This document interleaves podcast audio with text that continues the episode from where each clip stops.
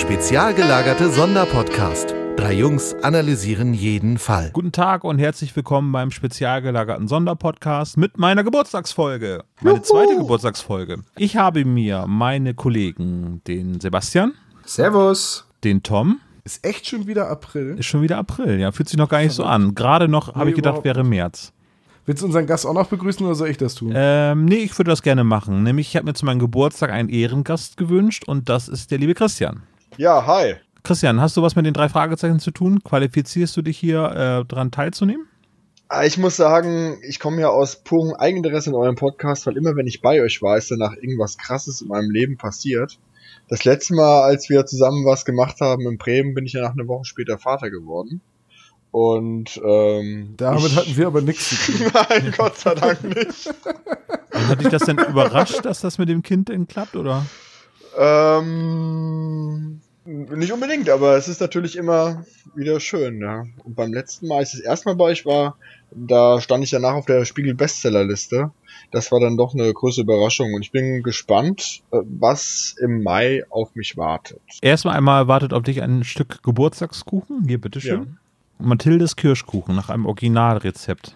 Äh, wobei das mit dem Originalrezept nicht ganz einfach zu klären ist, ne? Weil, ich habe ja gesagt, einer meiner Lieblings-Twitter-Accounts, den ich folge, oder Facebook-Accounts, ist der von Karin Linneweg und die hat letztens tatsächlich selber ein Rezept von Tante Mathildas Kirschkuchen gepostet. Habe ich schon wieder sehr, sehr gefeiert. Ja, für Karin Sepp und Linneweg- mich wurden ja schon mal Kirschkuchen gebacken extra. Ja, Absolut, das war richtig lecker. das war auf der Hörmilch, ne? Aber oh, genau, apropos Nein, Hörmilch. nein. Nicht? Das war nicht auf der Hörmich. Ah, Es Wo war denn? in Weiterstadt. Genau, das war in Weiterstadt im Thalia. Na okay, auf der, auf der Hörmilch gab es nämlich auch Kirschkuchen. Erinnere ich mich Stimmt, von, von deiner Frau, oder? Ja, richtig. Gruß an deine Frau. Ja, also ähm, heute meine Geburtstagsfolge. Ich durfte sie mir aussuchen und ähm, ich muss euch sagen, es ist jetzt nicht meine Lieblingsfolge, die ich ausgesucht habe, aber ich wurde durch einen Film, den ich letztesAr im Kino gesehen habe, bei einer Sneak Preview, wurde ich an diese Folge erinnert. Den Film, den ich äh, geguckt habe, hieß Renegades. Es ist ein Militärfilm, würde ich jetzt mal sagen, spielt im Kriegsgebiet von Sarajevo und Echt, keine Liebeskomödie. Nee. Oh ja, Äh, der Titel Es hat ist Renegades und es geht um die Liebe. ja, es geht auch um eine Liebesgeschichte. Aber nur ganz am Rande. Und der Film war auch nicht sonderlich gut. Den habe ich in einer Sneak Preview gesehen. Man weiß ja nicht, welchen Film es denn da gibt. Und ähm, dann hatte ich eigentlich gehofft, dass es irgendwie einen Marvel Avengers Film gibt. Aber nein, es gab diesen tollen Film. Fängt erstmal an, irgendwie mit so einer Militärgeschichte, eine Liebesgeschichte, die da eingewoben wird. Und dann geht es auf einmal um einen Schatz, der in einen See äh, verborgen ist. Und zwar geht es da um einen Goldschatz. Und das Ganze soll wohl da platziert sein. Äh, das ist Nazi-Gold. Natürlich ist es Nazi-Gold, was äh, in einer Stadt, die von einem Stausee begraben worden ist, äh, platziert worden ist. Und die versuchen das halt zu bergen. Ja. Und dann habe ich gedacht, Ich fände es so geil, wenn es jetzt in der Folge, die wir heute besprechen, auch um Nazi-Gold geht. jetzt wäre echt ganz Das geil. würde Ne? ich so feiern. Ich weiß, habe zwar keine Ahnung, wie das nach Oregon gekommen sein soll, Ja, aber das wäre mal ein Plot-Twist. ja. Besonders wenn da noch so ein U-Boot mit Nazis in dem See auftaucht. Und die Amerikaner heißen alle Charlie oder so. Hätte man ganz gut einbauen können. Naja, auf jeden Fall, also wir sprechen jetzt nicht über den Film Renegades, sondern wir sprechen gleich, nachdem ich ein paar Fragen gestellt habe, sprechen wir über die Folge Die drei Fragezeichen und das versunkene Dorf, Folge 136. Aber zunächst einmal fange ich diesmal mit unserem Gast an, stelle ich die Frage, was habt ihr so gehört? Christian. Ähm, ich habe wie immer viel drei Fragezeichen gehört. Ähm, aber ich habe auch angefangen, ein bisschen meinen, weil ich habe früher ja nur drei Fragezeichen gehört, meinen Horizont ein bisschen zu erweitern. Da hatte ich mir auf der Hörmich im letzten Jahr ein Karl-May-Hörspiel gekauft. Sklaven der Arbeit. Das ist so eine WDR-Produktion aus den 70ern gewesen. Ich muss sagen, extrem geil. Das ähm, kennt man vielleicht aus dem DDR-Fernsehen, das gibt's auch als DVD, das Buschgespenst, so heißt auch das Buch. Das Hörspiel Sklaven der Arbeit, ein Zweiteiler und es ist sehr atmosphärisch. Gerade im Winter macht Spaß, weil ähm, so dieser Schneesturm, Wintersturm wird sehr, ähm, sehr gut vorstellbar ähm, intoniert. Mhm. Sonst habe ich ähm, auf einer Lesung in Hachenburg ähm, die zwei Podcaster vom Hashimitenfürsten kennengelernt. Ein Gruß an die beiden. Die hören Oh uns ja, auch. Grüße. Ja, Grüße. Und ich hatte den Podcast nicht so wirklich auf dem Schirm und die sagten, ich soll mir mal ihre drei Fragezeichen Folgenratings mal anhören. Die haben irgendwie 144 drei Fragezeichen Folgen in einem Rating gemacht mit einer unabhängigen Bewertungsmaske und haben das dann vom Kumpel auswerten lassen, lassen, wissen in dem Moment nicht, welche Folge sie gerade da kredenzt bekommen und müssen die quasi spontan besprechen.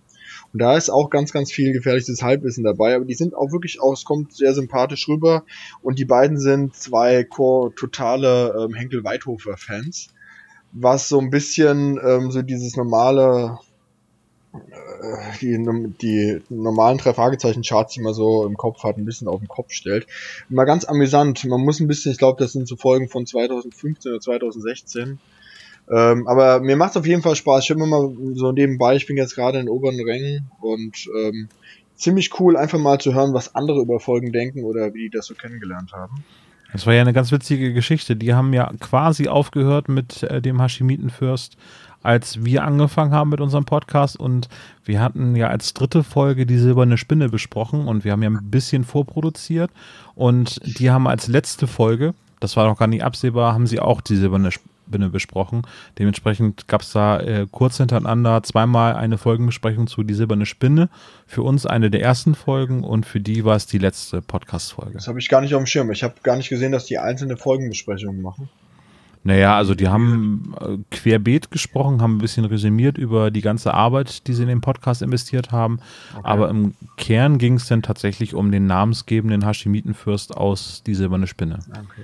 Also ich, da geht es ja nicht nur um drei Fragezeichen, sondern einfach so Dinge, die, ich bin also Jahrgang 84, diese Leute in meinem Alter so bewegen. Also das ist zum Beispiel eine Podcast-Folge über Maxi-Singles und da hat jeder seinen Stapel Maxi-Singles noch von damals auf dem Schreibtisch liegen und die gehen die dann durch und denen ist es auch einfach nicht zu so peinlich ich muss sagen, also mir macht das Spaß, ähm, da einfach mal zuzuhören. Es ist wirklich kurzweilige Unterhaltung und ähm, bisschen schade, dass sie nicht mehr gibt, aber die haben, wie gesagt, einen ähm, sehr großen Fundus an Sachen, die man sich anhören kann.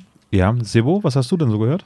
Ähm, ich habe einen Soundtrack gehört. Ich habe diesmal kein Hörbuch oder Hörspiel oder irgendwas vorzuweisen, aber einen Soundtrack und zwar von dem Pen and Paper Rollenspiel Mutant Year Zero. Ähm, gibt's auf Spotify den Soundtrack und da sind ein paar richtig coole Lieder dabei. Ähm, ich bin ja so ein Pen-and-Paper-Rollenspieler und ein paar von diesen Liedern werde ich auf jeden Fall mit in meine Playlist nehmen für meine nächste Rollenspielrunde. Ähm, ich weiß nicht, was ich jetzt viel über den Soundtrack erzählen soll. Es ist halt sehr stimmungsvolle Musik für verschiedene, für verschiedene ähm, Situationen. Und es hat ein saucooles Cover. Da drauf ist nämlich eine Ente mit einem Baseballschläger und einer Sonnenbrille. Dazu sollte man vielleicht wissen, dass bei Mutant oder Mutant Year Zero, ähm, dass da man halt einen Mutanten spielen kann. Die kann man sich zusammenbasteln, wie man das möchte, nach verschiedenen Rollenspieltechnischen Regeln. Und dann kann man da halt rumlaufen als, was weiß ich, die menschliche Fliege oder halt eben eine Ente mit Baseballschläger und Sonnenbrille. Spielst du das Rollenspiel dann auch, also Mutant Year Zero oder Chronicles oder so etwas? Ich habe ähm, mir das, das Regelbuch gekauft und die Erweiterungsbände. Bin da gerade dabei, das durchzulesen und werde es meiner Gruppe dann demnächst mal kredenzen, wenn wir die Zeit dazu haben. Weil wir spielen noch drei andere Systeme. Mhm. Und es gibt so viele schöne Rollenspiele da draußen, die ich alle mal gerne spielen möchte. Ähm, das ist ein cooles Setting. Und ich kann es alleine schon von der Aufmachung her nur jedem empfehlen. Ähm, ist halt ein schönes, der, also jedem Rollenspieler empfehlen. Ist halt ein sehr, sehr schönes Setting und total schön gemacht. Ist vom Uhrwerk Verlag. Mhm. Und dazu habe ich den Soundtrack gehört. Okay. Ich verlinke euch da, oder was heißt ich verlinke? Ich ähm, tu mal ein, zwei Lieder davon in unsere Spotify-Playlist. Mhm. Und du, Tom? Was hast du so gehört? Tja, also, was soll ich sagen? Ähm, ich habe mich ein bisschen auf die Folge vorbereitet. Und zwar, ich habe von einer Freundin, die auch unseren Podcast hört, Grüße an der Stelle, äh, einen großen Stapel CDs geschenkt bekommen von der Hörspielserie Classic for Kids. Keine Ahnung, ob ihr die kennt. Nee, ich kannte nie sie gehört, nicht. ja. Und zwar handelt es sich dabei um Hörspieladaptionen des Lebens verschiedener klassischer Komponisten. Und da wird halt auch deren Musik eingespielt und ein bisschen was da, dazu erzählt. Und passend dazu habe ich heute in die Folge von Johann Sebastian Bach reingehört. Oha, ja. Und, und Das ich- klingt also, mega spannend. Ja, ich bin noch nicht so weit gekommen. Ich finde es Nee, nee, tatsächlich erzähl sehr weiter, spannend, weiter, weil, ja. weil ich keine Ahnung von klassischer Musik habe oder nicht großartig. Äh, aber wenn man mich fragen würde, wessen klassische Musik so von dem, was man kennt, würde ich immer sagen, Bach ist mein Lieblingskomponist. Und ich, ich scherze immer rum und sage immer, diese Hörspiele sind bestimmt der Grund, ähm, warum sie einen Doktortitel hat und ich nicht, weil ich habe Tom und Jerry geguckt, sie nicht. ähm, wie gesagt, das ist immer ganz spannend, weil es gibt dann Hörspielpassagen und es gibt einen Erzähler und ich bin jetzt noch nicht so weit. Ich möchte mir noch mal abschließend ein Urteil bilden, wenn ich dann auch mehrere von diesen Folgen gehört habe. Aber die über Bach hat heute bei dem Hörspiel, das wir besprechen werden, schon mal sehr gut gepasst. Wegen Bach und See und so, oder? Nee, weil an einer Stelle die Orgelmusik, die eingespielt wird, Toccata in G-Moll ist. Da da da, da da da da da, das ist Bach. Sehr gut recherchiert, ja. Nein, das ist nicht recherchiert. Das war einfach da, ne? Ich weiß sowas. Okay, Oh, dann kann ich ja mit allem, was ich so gehört habe, nur abstinken. Also der langweilige Version Klassik von- Tom. Naja, ich habe meine Geburtstagsfolge natürlich zur Vorbereitung gehört und sonst gar nicht so viel. Ist auch mal schön. Apropos Geburtstagsfolge. Happy Birthday, Olaf. Ja, danke. Ich, Das haben wir, Ja, das haben wir noch gar nicht ich, gemacht. ich ne? frugte mich schon, ob irgendjemand darauf noch kommt, irgendwie so. Ich dachte, wir warten, bis nachher die Stripperin aus dem Kuchen springt. Aus Mathildas Kirschkuchen und so. Die kleinste so, Stripperin der Welt. So, genau. Hallo. wir mussten sparen, tut uns leid. Ach ja. Ja, äh, Freunde, dann ähm, Folge 136, das versunkene Dorf. Aus dem Jahre 1999. Das Dorf oder die Ne? Folge? Das Dorf äh, von vor 50 Jahren. Ja, also was knapp daneben. Also das Buch kam 2007 raus und das Hörspiel am 5. Februar 2010. Genau. Wieso Aber hey. lagen da denn so viele Jahre zwischen, Christian? Zwischen Buch und Hörspiel? Das, ja, das hat einfach damit zu tun, dass äh, aufgrund des Rechtsstreites zwischen Sony und Cosmos für längere Zeit keine drei Fragezeichen Bücher vertont worden sind, sondern die drei, die drei Folgen herauskamen. Und dann gab es einen gewissen Stau ab Folge 121, der musste erst nach und nach ähm, abgearbeitet werden. Als ähm, das Buch rauskam 2007, war der Rechtsstreit aber noch in vollem Gange. Ich glaube, der Tonus ist doch jetzt, dass so sechs Folgen als Hörspiel äh, erscheinen, nee, äh, als Bücher erscheinen. Und mittlerweile versuchen die ja ein bisschen mehr Hörspiele reinzuquetschen, dass sie einigermaßen wieder aufholen, oder? Ja, ich glaube, der, der ähm, Rhythmus ist auch gut gewählt mittlerweile. Ich glaube, also sechs im Jahr und die sind immer ungefähr ein Jahr hinter den Büchern. Das ist für Ja. finde ich eigentlich ziemlich perfekt, weil ich vergesse so Handlungen sehr, sehr schnell und das ist für mich eigentlich, als ob ich ein vollkommen neues Hörspiel hören würde. Ja, das geht mir auch so, aber das liegt daran, dass ich immer einpenne dabei. Unbeabsichtigt, nicht? Ne? Es Also kann natürlich auch sein, dass die Bücher und die Hörspiele halt auch teilweise ziemliche Unterschiede haben. Ne? ja. Na, meistens ja eher Kürzungen, Unterschiede. Ja, gut, heute aber sind schon dann- einige Unterschiede dabei, muss ich sagen. Tada! Tada. Das könntet ihr ja sicherlich ergänzen nachher, wenn wir direkt konkret drüber sprechen. Erst einmal, also genau, 2010 äh, erschien das Hörspiel, Laufzeit von ungefähr 69 Minuten, Regie und Produktion Heike Dine Körting, äh, Hörspielbearbeitung von André Minninger auf der Basis von dem Roman von André Marx. Das heißt, wieder eine André Marx-Folge, die wir heute besprechen, was grundsätzlich aber was Gutes für mich bedeutet, so gefühlsmäßig, aber das heißt nicht, dass nicht andere auch gute Bücher schreiben können. Über die Sprecher, wen haben wir denn da Besonderes? Habt ihr da irgendwelche besonderen Sprecher herausgesucht? Tatsächlich nicht. Ich hatte nur das Gefühl, dass die Sprecherin von Joanne, also von der einen Tochter, also von der ein, der weibliche Taucher sozusagen, äh, das nennt man auch Taucherin, äh, dass, dass ich die Christine Pappert schon mal öfters gehört habe bei den drei Fragezeichen. Die Stimme kam mir unglaublich bekannt vor. Ich habe es dann aber leider vor der Aufnahme nicht mehr geschafft, das mal äh, nachzusehen. Äh, das ist Carrie Heffernan von King of Queens. Deswegen kommt mir die Stimme so bekannt vor. Duck on Carrie, Leah- Duck on Leah Carrie, Duck Remini. on Carrie. Ja, okay, ja, gut. Arthur, Jetzt, Arthur, Arthur, Arthur. ja, vielen Dank dafür. Jetzt weiß ich, warum ich diese Stimme so im Ohr habe. Und Klar. Dragon Age äh, Origins hat sie diverse Rollen Oh. Gott, und sie ist die Deu ich sehe es gerade, sie ist die deutsche Stimme von Edie aus Mass Effect. Ja. Und damit, damit habe ich sie natürlich auch 40 Stunden auf dem Ohr gehabt. Ach ja, okay, gut, das erklärt. Mass Effect habe ich leider nie gespielt. Was? Ja, muss ich noch nachholen. Wa- Ich, wa- was? Ja, Ja. Ey Jungs, habt ihr das gehört? Der hat nie Mass Effect gespielt. Krass, so wie Was ich. ist das? Oh Gott, nein. Bitte sag jetzt nicht, dass ich der Einzige bin, der Mass Effect gespielt Christian hat. muss jetzt fragen, was ist Mass Effect? Ne? Oh, Was ist das ist eins der besten Rollenspiele von BioWare, das jemals produziert wurde. ja. Das ist wirklich die Mass Effect Trilogie. Alle drei Teile muss man am Stück spielen. Bitte immer den Spielstand mitnehmen. Großartig, einfach nur großartig. Und Ich finde, der zweite war der beste Teil. ja der dritte soll äh, wohl der schwächste sein, ne? Wobei, nee, Naja, der, vier, der ne? dritte hat halt ko- recht konsequent eigentlich die Geschichte zu Ende erzählt und das hat dann der Fanbase nicht gepasst. Ja. Aber brauchen wir nicht drüber reden, wenn ihr drei Kostverächter es nicht gespielt habt. Also bitte. Wollt ihr nicht auch mal eine Folge machen über dritte Teile? Oder über dritte Fragezeichen? Bob war ja auch eher so der langweiligste. Der, der zu Hause gesessen hat und BioWare-Rollenspiele. Ja, wir suchen nur das richtige Format tatsächlich, so wie wir über dritte Teile sprechen können. Aber gibt es denn so viele dritte Teile bei den drei Fragezeichen? Naja, bei jede jeder so- Jubiläumsfolge hat Äh, eine. Richtig. Bei jeder Jubiläumsfolge die, die Schluss, also die dritte Folge halt. Oh, kleiner Mindblow. Ihr habt ja sicherlich gehört, dass äh, Folge 200 hat Heike Dini Körting bei der letzten Record-Release-Party ähm, erwähnt. Die war in Hannover. Ähm, jetzt hier im März hat die stattgefunden. Da hat sie erwähnt, dass es ein Vierteiler werden wird. Als Hörspielfassung. Kaboom. Das ist so wie ähm, bei ähm, die Tribute von Panem zum Beispiel. Oder wo gab es noch äh, Harry Potter Teil 7, der dann auch auf 8 ausgeweitet worden ist. Das ist jetzt auch in der Hörspielszene angekommen.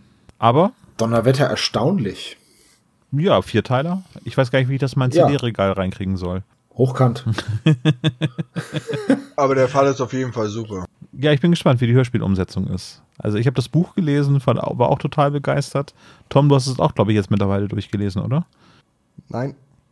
Du bewahrst dir das also noch auf, bis. Ich, könnt, ich könnte jetzt ja lügen und sagen, ja klar, habe ich schon, aber nein, habe ich noch Dann nicht. könnte ich jetzt eine Frage zum Ende stellen und dann alle Podcast-Hörer werden es sofort abschalten. Achtung, Spoiler! Du kannst die Frage stellen, du wirst von mir allerdings keine ehrliche Antwort bekommen. Also bitte, okay, schieß los. ja. Äh, mh, nee, mache ich nicht. Keine Ach Lust. komm, es jetzt warte ich auf die Frage. ist mein Geburtstag heute. Oh, Spielverderber. Ja, ich durfte mir was wünschen. Ich wünsche mir jetzt als nächstes, weil wir ja über die Sprecher sonst nichts haben, also, äh, dass Sebo uns den Klappentext vorliest, oder? In einem kleinen Bergdorf scheint ein Geist sein Unwesen am nahegelegenen See zu treiben. Welch dunkles Geheimnis verbirgt sich in den Tiefen des Gewässers? Wer oder was steckt hinter der gespenstischen Erscheinung am Ufer? Die drei Fragezeichen gehen auf Tauchstation, um das Geheimnis zu lüften. Und dann entdecken sie das Unvorstellbare. Das ist jetzt schon wieder, also das, das klingt wie von einer ganz anderen Folge. Also ja, es kommt ein See drin vor. Aber gespenstische Erscheinungen am Ufer, ein Geist im Unwesen äh, in, in, im, im Bergdorf. Ich denke, die sind in Oregon. Ist Oregon so bergig? Noch nie da gewesen. Naja, wir müssen bei dieser Folge, also ich, ich muss gleich, ich glaube, ich muss so einen kleinen Disclaimer voranschicken bei dieser Folge. Ähm, diese Folge, ich ringe da mit mir selbst. Und zwar, auf der einen Seite mag ich die Idee hinter der Folge, bin aber kein großer Fan von dem Hörspiel, also von der Umsetzung. Und ich versuche, das vielleicht so im Laufe der Besprechung so ein bisschen rauszuarbeiten, weil es öfters so ein paar Stellen gibt, die mir nicht ganz gut gefallen haben. Fangen wir mit der ersten Szene an. Hat dir die gefallen, Tom? Äh, nein. Lass uns die kurz eben zusammenfassen und dann kannst du es gerne begründen. Ähm, ich finde es auch einen sehr holprigen Start in eine Folge. Und zwar das Telefon klingelt in der Zentrale. Ich habe die Szene genannt. Hier ist Darren Duff. Ich kann leider nicht frei sprechen. Sebo, ich habe dir das jetzt weggenommen. Ist das in Ordnung so als Formulierung? Das ist vollkommen okay. Äh, genau, also das Telefon klingelt. Ein gewisser Darren Duff ist am Telefon und sagt, er hat schon viel von den drei Fragezeichen gehört, verwechselt erstmal die äh, Namen von Bob Shaw und Peter Andrews Ja. und ähm, sagt, dass es hier in Rich Lake, so heißt äh, das Kaff, wo er wo er sich gerade befindet, es eine geisterhafte Erscheinung gibt, nämlich ein, ein Leuchten im Wasser und ja, er bittet halt die drei Fragezeichen, äh, sich um diese Sache zu kümmern. Nächste Szene geht dann, also ich würde das jetzt zusammenfassen, weil sonst gibt das Telefonat nicht so viel her, außer dass es unterbrochen wird, das Telefonat. Und dann geht es eigentlich schon weiter mit der nächsten Szene, äh, wo sie im Auto dann äh, sich auf den Weg nach Rich Lake begeben, im Bundesstaat äh, Oregon, Ja. das direkt über Kalifornien sich befindet, ne? Ja. ich, ich finde halt die Schilderungen, die von Darren gemacht werden in Bezug auf den See, nicht sehr passend, weil er sagt, der See, es leuchtet wie Lava und das klingt alles total mysteriös. Und ich kann mir nicht vorstellen, ich meine, der Darren ist ja ungefähr im Alter von den drei Fragezeichen, zumindest klingt er im Hörspiel so, Ja. also ich bin davon ausgegangen, ähm, dass jemand, der am Ufer von einem See steht, nicht kapiert, dass das ein Scheinwerfer unter Wasser ist der den See halt an einem Punkt ein bisschen erleuchtet. Das klingt alles so ominös, so vielleicht will er die drei Fragezeichen auch anlocken, weil ihm langweilig ist. Ich habe keine Ahnung. Aber ich finde, das, was er erzählt, würde doch normalerweise nicht dafür reichen, dass Justus, Peter und Bob sofort ins Auto steigen und dahin düsen. Ja, richtig. Also ich frage mich auch, wie Justus da angetriggert worden ist. Vielleicht war Justus auch langweilig. Naja, aber ich meine, Peter fasst es dann ja äh, sofort recht passend zusammen. Wahrscheinlich stellt sich der See als kleiner Tümpel heraus und äh, was war denn noch äh, der zweite Satz, den er dazu sagt? Und äh, das Leuchten ist nichts anderes als eine Reflexion oder irgendwas. Ja, und der Fall ist ein Reihenfall, sagt Bob. Jo. Genau, Ja. ziemlich gute Zusammenfassung eigentlich. Und da frage ich mich eigentlich, Justus, der eigentlich ja mit allen Wassern gewaschen sein sollte, wieso er da denn drauf anspringt. Darren ist 14, steht im Buch. Also nochmal deutlich jünger Also- als die drei Fragezeichen. Also, ja gut, also ein bisschen jünger. Ja, ja, aber in dem, wenn man erst 16 ist, ein 14-Jähriger ist schon, finde ich schon jünger. Also es ist deutlich unreifer auch. Naja, jedenfalls fahren die drei da dann hin. Ich, ich finde halt, also, we- weißt, wisst ihr, wenn die jetzt gerade aus irgendeinem Grund eh in Oregon wären und dann hätten sie die, das mitbekommen, dann hätten sie es angeguckt. Aber einfach mal wegen sowas 700 Meilen weit fahren. ja. Auf der anderen Seite will ich jetzt auch wieder nicht päpstlicher als der Papst sein, weil sonst beschwere ich mich. Was passiert denn eigentlich alles am Wochenende in Rocky Beach? Wirklich Volleyball-Weltmeisterschaft? Ja, wahrscheinlich sind sie vielleicht auch lieber weggefahren, weil es einfach zu voll da ist. Das wird sein. naja, gut, jedenfalls fahren sie dann dahin und ähm, ich finde es ganz schön, dass, dass diese, diese Autofahrt, äh, diese Peters Auto hört man ja sofort raus, dass das Peters Auto sein soll, durch dieses Quietschgeräusch, das dann immer eingespielt wird. Ein MG, genau, ja. so, und Peters MG ist für mich immer die letzte Rostlaube, weil man die ganze Zeit diese Quietschgeräusche hört. Ja, ich, Ja. ich frage mich gerade, ob das bei Peters Käfer auch so der Fall ist. Ich meine, wir hatten uns ja schon mal darüber unterhalten, meinst dass Bobs Käfer. äh, meine ich ja, äh, Bobs Käfer klingt ja auch nicht nach einem Käfer, ne? Also diesen äh, Boxermotor oder wie auch immer das heißt. Doch, Zweitakter ist das, ne? Äh, der hat ja einen ganz markanten Sound eigentlich, ne? Ja, das auf jeden Fall. Und- Käfermotor erkennt man. Richtig. Und das wird ja auch nicht so richtig eingesetzt, aber eigentlich ist Bob doch der, ach, Peter, ich krieg die beiden durcheinander, ne? Bob Shaw und Peter Andrews. Jetzt geht's bei mir auch schon los. Ich kann mich mit Darren zusammenhängen. Ja, mach das bitte, dann ist Darren wenigstens weg vom Fenster. Darren, Darren Duff. Lass uns was Neues machen. Lass uns ihn Duff nennen. Gibt übrigens, gab übrigens einen irischen Fußballnationalspieler, der hieß Damien Duff. Ja, just saying. Und der hat jetzt eine Brauerei aufgemacht in Springfield, oder? Nee, es gibt tatsächlich, es gibt tatsächlich mehrere Leute, die Duff heißen. Hillary Duff zum Beispiel. Ja. Ja. Die ist auch keine Brauereibesitzerin. du Duff, man. Kommt Duff eigentlich aus, aus Springfield oder kommt er aus einem anderen Ort? Nee, das ist ein lokales Bier. Und deswegen hat Mo ja irgendwann diese äh, dänische Austausch, also dieses dänische Exportbier. Genau, Düff, Düff genau, ja. Großartige Folge. Äh, ja, ja, die fahren 700 Meilen dahin aus irgendeiner Motivation, die sich mir auch nicht so ganz erschließt, aber nichtsdestotrotz werden sie ja dann auf den Boden der Tatsachen zurückgeholt, als sie dann ankommen. Das wäre dann die nächste Szene. Das ist für mich eigentlich die zweite Szene, nämlich, dass sie da an diesem Rich Lake See ankommen und sehen tatsächlich ein Leuchten am Wasser. Sie halten dann tatsächlich, bevor sie den Ort Rich Lake betreten, äh, mit dem Auto an und beobachten, wie ein älterer Mann sich in die Fluten stürzt. Sebo, hast du einen Titel für diese Szene? Nee, habe ich nicht. Ähm, man könnte sagen, der alte Mann und der See. Das wäre mir jetzt als erstes eingefallen. Das habe ich tatsächlich hier auch stehen. Der alte Mann. Ach, guck mal. Also ich finde in die Fluten äh, stürzen auch etwas übertrieben. Ja, habe ich extra martial gemacht, weil ich die Szene ein bisschen pimpen möchte. Genau. Also der ruft nach Charlie und geht dann Schritt für Schritt ins dunkle, kalte Wasser. Und da habe ich gedacht, ein alter Mann, der nach Charlie ruft, meine erste Assoziation war Vietnam-Flashback. Das, siehst du, das ist hier, der Kreis schließt sich mit Renegades. Ihr erinnert euch an die Ja. ersten Worte, die wir. Charlie! ja, genau. Also äh, der alte Mann geht ins Wasser und ähm, geistesgegenwärtig äh, reißt sich Peter die Klamotten von Leib und springt ins Wasser, um ihn zu retten. Wird eigentlich erwähnt, dass er denn nicht schwimmt, der alte Mann, oder? Ich weiß doch überhaupt nicht, wie man ins Wasser gehen kann und nicht, weißt du, wie man das machen kann, ohne dass man irgendwie, Ja, gute Frage. Das kommt mir eher so vor, dass er wie ferngesteuert in den See hineingezogen wird, was auch so Ja. ein bisschen gruselig macht, finde ich. Ich erinnere mich an eine Folge bei, oder war es in einem Film, wo Data durchs Wasser geht bei Star Trek. War das in einer der Filme? Wie so ein Nilpferd auf dem Grund. Ja, weil er ja nicht schwimmen kann. Data ist ja halt sehr, sehr schwer. Nilpferde auch. Stimmt, aber die können in der Achterbahn fahren.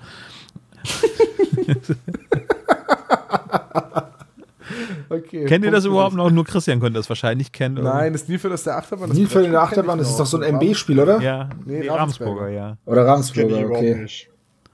Aber wusstet ihr, dass es dazu ein Hörspiel kam? Auch von Europa? Ey, die haben früher echt Ja, alles Es gemacht. gab, ich habe es nicht gehört, ich konnte auch nicht viel dazu rausfinden, aber ich habe bei der Recherche für den Adventskalender habe ich irgendwo in der Liste auch gesehen, zwei Folgen des Nilpferd in der Achterbahn. Ich habe keine Ahnung, worum es in diesem Brettspiel geht und dementsprechend habe ich auch keine Ahnung, worum es in diesem Hörspiel gehen könnte. Aber mich deucht, das wäre ein Kalendertürchen wert. Oh, Tatsache. Wenn ich die auftreiben kann, ja, auf jeden Fall. Also, das wäre ein Kalendertürchen für dieses Jahr. Von. Karussell-Hörspiel mit Ravensburger an. Rettung auf hoher See, Folge 2. Hammer. 5,95 kann ich hier gerade bei Collectibles Hamburg bestellen. Zack, in den. Aber sei sei es drum. Also, Peter ähm, stürzt sich dann in die Fluten. ja. äh, rettet aus diesem tückischen Bergsee, Stausee, Ja. äh, den alten Mann. Nee, Bergsee in dem Fall. Noch wissen sie nicht, dass es sich um einen Stausee handelt. Ja. Da- das, das ist auch noch so eine Sache, auf die ich noch zu sprechen kommen muss. Jedenfalls, äh, oh Gott, so, viel, so viele Kleinigkeiten an dieser Folge. Jedenfalls äh, bringen sie den dann in die Stadt. Ähm, Bob geht in eine Kneipe. Dann, und ich muss es einfach jetzt an der Stelle schon ansprechen. Diese Folge versucht so viele verschiedene Motive im Hörspiel einzubauen. Du hast das äh, entlegene Dorf mit dem mysteriösen Leuchten im Nichts. Dann hast du den alten Mann, der von Charlie redet. Dann hast du gleich die Ärztin, die von Charlie, dem Phantom, redet und, und so eine Geistergeschichte erzählt, von wegen, dass Charlie ihnen allen den Tod bringt. Und dann hast du jetzt aber jetzt gleich den, den Kneipenbesitzer, der dieses Innsmouth-mäßige, wir können Fremde hier nicht besonders gut leiden, äh, an den Tag legt. Du hast so viele Motive, die alle nur angerissen werden. Das mag ich überhaupt nicht. Du, du findest es gut, dass diese Das- Folge so ich find das- nichts Ganzes und nichts Halbes Also ist? ich muss sagen, ich finde das wirklich gut. Provokativ gesagt. Und es ist natürlich vieles ein bisschen komisch. Also auch wenn es hier heißt im Buch, Peter stieg in die Fluten, das stelle ich mir bei einem Bergsee, der aufgestaut ist, ein bisschen schwierig vor, dass das Fluten sind. Aber ich meine, wir sind hier bei den drei Fragezeichen. Und gerade dieses ständige Andeuten, und im Buch ist es eigentlich noch ausgeprägter, das macht es für mich eigentlich schon ähm, sehr interessant. Also dich mal ein bisschen zu reizen, Tom. Im Buch ist das sogar so, dass sie gar nicht schaffen, erst im Auto zum Dorf hinzufahren, sondern weil da so viel Schlamm ist und es regnet, müssen die das Auto stehen lassen und laufen quasi zu Fuß am ähm, Ufer des Sees entlang und sehen dann diesen ähm, Paul Brooks und müssen dann diesen alten Mann zurück ins Auto schleppen und dann doch mit dem Auto nach Ridge Lake fahren. Das ist quasi ja nochmal ein Motiv. Und wenn du lesen würdest, wie diese einzelnen Leute beschrieben werden im Buch, das sind so viele geile Klischees. Also ich, ich lese einfach mal den Wirt vor, den du eben so, ähm, Joe, ja. der Joe, den du nicht leiden kanntest, äh, leiden konntest.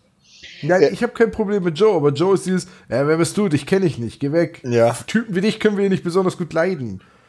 Also jedenfalls ist die Szene, ich finde das köstlich im Buch. Der Wirt trat durch einen schmalen Durchgang aus der Küche hinter die Theke.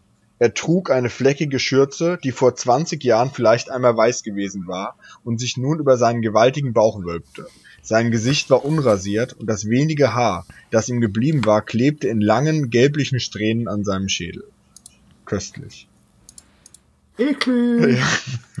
Ich meine, ich würde mich da nicht reinsetzen, wenn ich so ansehen würde. Ja, das stimmt. Ich musste übrigens ähm, bei, bei dieser Szene daran denken, dass äh, es ein paar Folgen später eine ganz ähnliche Szene gibt.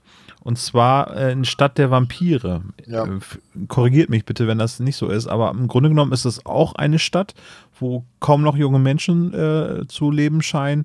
Die Hälfte der Häuser sind verlassen oder verbarrikadiert. Und in, ich finde, dass es irgendwie total die Kopie von dieser Szene irgendwie ist. Also Ja. interessant ist ja ähm, folgendes, was Tom anspricht nach dem Motto, dieser Joe will keine Fremden. Also sind natürlich alle ein bisschen hinterwäldlerisch, aber es trieft eigentlich die ganze Geschichte durch, dass Joe eigentlich keinen haben will, der mal ein bisschen beleuchtet, was in Rich Lake passiert oder passiert ist. Das wird auch die ganze Zeit angedeutet und für mich, wir können das später nochmal aufdröseln, ist es eigentlich ein bisschen komisch, dass dieser Joe dann, dann am Ende auftaucht und die ganze Zeit versucht zu verhindern, dass sie ermitteln. Ja, das tut er ja aber im Hörspiel gar nicht so oft. Also ich glaube, im Buch kommt das wahrscheinlich besser rüber und da hätte es mir wahrscheinlich auch besser gefallen. Aber weißt du, im Hörspiel sind das halt alles so Versatzstücke mit dem Phantom und der Joe und, das, und, und die drei Fragezeichen äh, ignorieren das weitestgehend, weil sie sich komplett auf die, ähm, ja, komplett auf die Begebenheiten da mit dem äh, Leuchten im See konzentrieren. Hm. Okay, also äh, du hast es eben schon gesagt, in der dritten Szene geht es zum freundlichen Wirt nicht. Ähm, da liefern sie im Prinzip, äh, weil die Ärztin auch gerade zugegen ist, ähm, den alten Mann ab. Und dann begeben sie sich danach eigentlich äh, dann zu Darren Duff, weil Peter friert und äh, dringend unter die Dusche muss und neue Klamotten anziehen möchte. Ja, genau. Also ja, die erste Szene ist jetzt, okay, da wird die Geschichte von Charlie aufgebaut. Stimmt, sollte man vielleicht auch nicht unter den Tisch fallen lassen. Ist vielleicht wichtig. Ja, ja, ja. Ein bisschen. Äh, ist das denn wichtig? Im Diese, Hörspiel nicht, im Buch bestimmt total. ja. Ja, ich, also ich finde auch irgendwie, das wird dann kurz erwähnt, da wird noch ein bisschen, also die Szene ist Suspense aufbauen, irgendwie so, ne? Irgendwie, das ist. Ja, es ist ja genau das gleiche wie der Klappentext, wo hinten gesagt wird, die mysteriöse Gestalt am Ufer. Ja. Welche? Wisst ist damit was- der alte Mann gemeint? Womit Ja. das zu tun hat, das hat André Marx erklärt. Ähm, das wurde alles viel früher gemacht, als das Buch fertig war. Und es gibt eigentlich noch was viel schlimmer ist als das Cover. Ähm, Im Hörspiel oder im Buch, da wird die Hälfte, äh, Hälfte der Story aufgebaut und die drei Fragezeichen wissen überhaupt nicht, dass da ein versunkenes Dorf ist und dieser abgetrennte nichtmenschliche Kopf. Aber wer das Cover in der Hand hatte, weiß eigentlich, dass da ein versunkenes Dorf ist. Ja, Ja, auch, also ist ein kleiner Hinweis, wo man es auch hätte raushören können, ist halt auch der Titel und das versunkene Dorf. Also, ähm, ja. oh, das ist aber eine Spitzfindigkeit, würde ich jetzt mal so sagen. ja, ich finde, es ist schon, es ist ziemlich meta, aber man Sie kann drauf das kommen. auch genauso gut das Geheimnis der Orgel nennen können. Das wäre doch ein guter Titel, das Ja. Geheimnis der Orgel. Ja. Und dann hätte man, ja, das ist eine gute Und das Idee. hat eben alles damit zu tun, und das versunkene Dorf war auch tatsächlich der Arbeitstitel von André Marx, dass er das mit diesem versunkenen Dorf im ersten oder zweiten Kapitel schon auflösen wollte. Ähm, dann die Auflösung aber in, gegen Mitte des Buches gepackt hat. Aber da war es schon zu spät für Titel, Cover und ähm, Ankündigungstext. Ah, okay. Man hätte es auch der Schatz im Stausee nennen können. Der Stausee hat ja auch schon wieder gespoilert, eventuell. Dann einfach nochmal der Schatz im Bergsee 2. Nee, In einem, der, Sch- der Wo- Schatz in einem anderen Bergsee. hier, wo du sagst, ähm, eigentlich müsste man sagen ähm, Nebelberg 2, weil das ist die informelle Nebelberg-Fortsetzung. Ja, oder so. Ja? Ja, Ist das so? das ist so. Warum? Ähm, er wollte aufklären, ähm, letzte ähm, Ungereimtheiten aus der Nebelberg-Folge. Ich meine, die kennt ihr ja mit Gregor, schöne Grüße an Gregor, ähm, auch noch besser. Ähm, und er sagt dann, er hätte quasi diesen, diesen, diesen See in dieses Setting da vom Nebelberg, also gibt's ja auch einen See, reingebaut. Und das hätte alles überhaupt nicht funktioniert. Und am Ende sei dann eben nur noch, hätte die Geschichte da nach Oregon verlegt. Ah, okay. Und den See gibt's Ah. auch wirklich, da kann man hinfahren. Also können wir mal Urlaub machen gemeinsam. Äh, ja, buchst du schon mal die Tickets? Das ist der Lost Creek Lake. Sieht wirklich sehr schön aus. Okay, aber erst mal ein bisschen chronologisch weitermachen. Also, bei der Ärztin wird etwas über das Phantom Charlie erwähnt und dass alle in diesem Dorf jedes Mal, wenn es irgendwie um bei, bei Fieberträumen oder auch im betrunkenen Zustand um irgendwelche Geschichten geht, dann geht es immer um Charlie. Ja, dann werden die drei erstmal äh, rauszitiert und dann geht es zu Darren Duff. Jetzt aber. Darren Duff äh, nimmt sie dann im Empfang und der Onkel, äh, bei dem er jetzt gerade lebt, äh, zu der Zeit des Umzugs seiner Familie. Und mit 14 Jahren wird er als Hindernis bei seinem, beim Umzug angesehen. Ne? Deswegen ist er jetzt gerade in diesem kleinen Dorf Rich Lake untergekommen bei seinem Onkel, der zufälligerweise der Bürgermeister aus, dieser, äh, aus diesem Dorf ist. Da habe ich auch mal eine Frage. Ja. Das Dorf ist doch im Buch bestimmt genauso klein von Ja. der Einwohnerzahl her. Warum brauchen die einen Bürgermeister? Und warum ist der Bürgermeister da ein eigener, also so ein Job, von dem man offenbar lebt? Also. Nee, aber im, im Hörspiel klingt es so, so. Ähm, was macht dein Onkel eigentlich? Mein Onkel ist der Bürgermeister. Müsste er nicht eigentlich schon im Ruhestand sein? Ja, eigentlich schon. Ja, ist eine Scheinidentität, der schmuggelt eigentlich alte Nazi-Schätze aus diesem See. Ja, ich hätte jetzt erwartet, dass es in einer so kleinen Stadt kein eigenes Rathaus gibt. Also das gibt's ja öfter auch in Deutschland. Also zum Beispiel in Rheinland-Pfalz ist es so, dass da jedes Dorf auch einen eigenen Bürgermeister hat. Ich Ja, aber der hat dann kein eigenes Rathaus. Doch, teilweise schon. Also er hat dann, ist auch meistens ehrenamtlich. Ähm, ich weiß nicht, wie weit die anderen Ortschaften da weg sind von Rich Lake, aber das halte ich jetzt nicht für ähm, vollkommen ähm, abgefahren. Aber das ist ja generell das ganze Dorf. Also es gibt ein Geschäft, wenn man sagt, es gibt 87 Einwohner, wer soll in dem Geschäft eigentlich kaufen? Es gibt eine Kneipe, wer soll eigentlich in diese Kneipe gehen? Es gibt einen Bürgermeister, wen soll der eigentlich, was hat der eigentlich zu regeln? Das kann man natürlich immer alles fragen. Also das wird es in keinem Dorf in Deutschland mit 87 Einwohnern irgendwo in der Pampa, glaube ich, geben. Na gut, ich glaube, das Dorf war ja mal größer. Also es ist ja, das ist ja auch ein Motiv, das angerissen wird, dass dieses Dorf nach und nach ausstirbt. Ja, aber das hatte, Charlie. das hatte vor der, das wird auch im Buch geschrieben, das hatte vor, äh, vor der Verlegung 312 Einwohner. Das habe ich mir rausgeschrieben. Die Verlegung haben aber nur 221 mitgemacht und jetzt sind 87 Einwohner. Ja, die Also auch mit- mit der Cola durchgebrannt halt. Ne? Ja, also auch mit 221 und mit 312 Einwohnern äh, würde sich das, glaube ich, alles nicht so wirklich lohnen. Hm. Ich finde es aber ein sehr amerikanisches Motiv, dass die Genau. jungen Leute halt die, Also- die Dörfer verlassen, weil sie halt in die Stadt wollen. Ne? Also das ist, wird ja in ganz vielen Ja. Filmen auch so dargestellt. Ne? Also nicht, dass ich in Amerika gelebt hätte oder so, mir das Das vorstellen ist doch hier bei uns genauso. Ja, ich finde es aber in Amerika noch ausgeprägter, weil äh, es viel mehr Gegend in Amerika gibt, vom, von meinem Empfinden her, als hier in Deutschland. Das ist ja doch relativ dicht besiedelt. Also dichter auf jeden Fall als die Vereinigten Staaten, in meiner Wahrnehmung so. Ja, ich hätte aber mal eine Frage. Peter friert die ganze Zeit.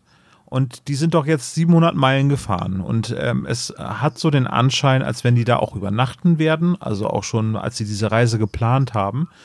Warum? Also Peter ist vom, vom MG aus zum Wasser gerannt, um den alten Mann zu retten. Und in diesem Auto müssten sich auch sicherlich irgendwie Klamotten äh, befinden, die er dann als Wechselklamotten für den nächsten Tag dabei hat.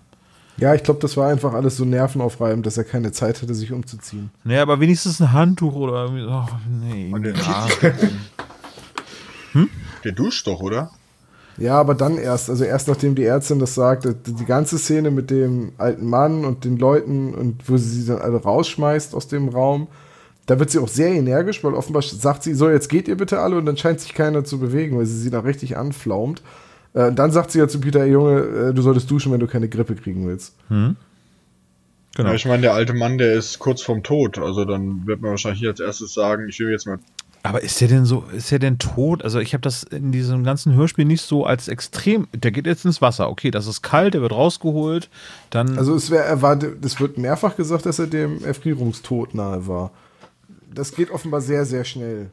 Also, Also- es geht ja bei kaltem Wasser sowieso schnell, aber, Ja, er aber nicht- keine 30 Sekunden drin. Nicht so schnell. Also das geht schon schnell, da gebe ich dir recht, aber nicht so schnell.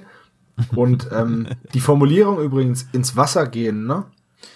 Ist genau die Formulierung, die dafür gewählt wurde, ähm, wenn sich Leute im Meer umgebracht haben. Vor früher. Ich weiß nicht, ob das heute noch so ein beliebter äh, Weg ist, um sich selbst aus dem Leben zu nehmen, aber früher ähm, wurde das so tituliert. Oder, ähm, ich meine, ganz berühmtes Beispiel, Ludwig II. von Bayern ist im Starnberger See ertrunken. Ja, der Ja, war auch okay. verrückt. Naja, verrückt. Alter, der war mega verrückt. Wenn ist du sehr umstritten, Gabriel. Knight A Beast Within gespielt hättest, wüsstest du, dass es mit Werwölfen zu tun hat. Ach ja, Gott sei Dank ist das gar nicht verrückt. Also, äh, das könnte man hier auch noch als Plot-Erweiterung noch mit aufnehmen, dass es sich hier um eine alte Werwolf-Geschichte handelt. Äh, tatsächlich, äh, Darren, pff, ja, ich würde ja fast sagen, er nervt so wie alle anderen vierten Detektive außer Jelena. Ich glaube, dass das wahrscheinlich im, im Buch noch wieder ein bisschen äh, ausführlicher ist, weil hier finde ich, ist der gute Justus sehr, sehr aufbrausend. Also, Ja. also er, erstmal wirkt es nicht sehr überzeugend, wie äh, Darren dann am See dazwischen ruft: Guckt mal, guckt mal, das Licht, ich sag euch doch, es gibt hier bla. Äh, das ist so, hm, ja. Hm, hm, Gut, dass du das aber wie sagst. Justus, aber wie Justus dann so steil geht. Also, also ich, ich würde auch mal sagen, im Buch gibt es wahrscheinlich noch viel mehr Dinge, die ihn an dem impulsiven Darren stören.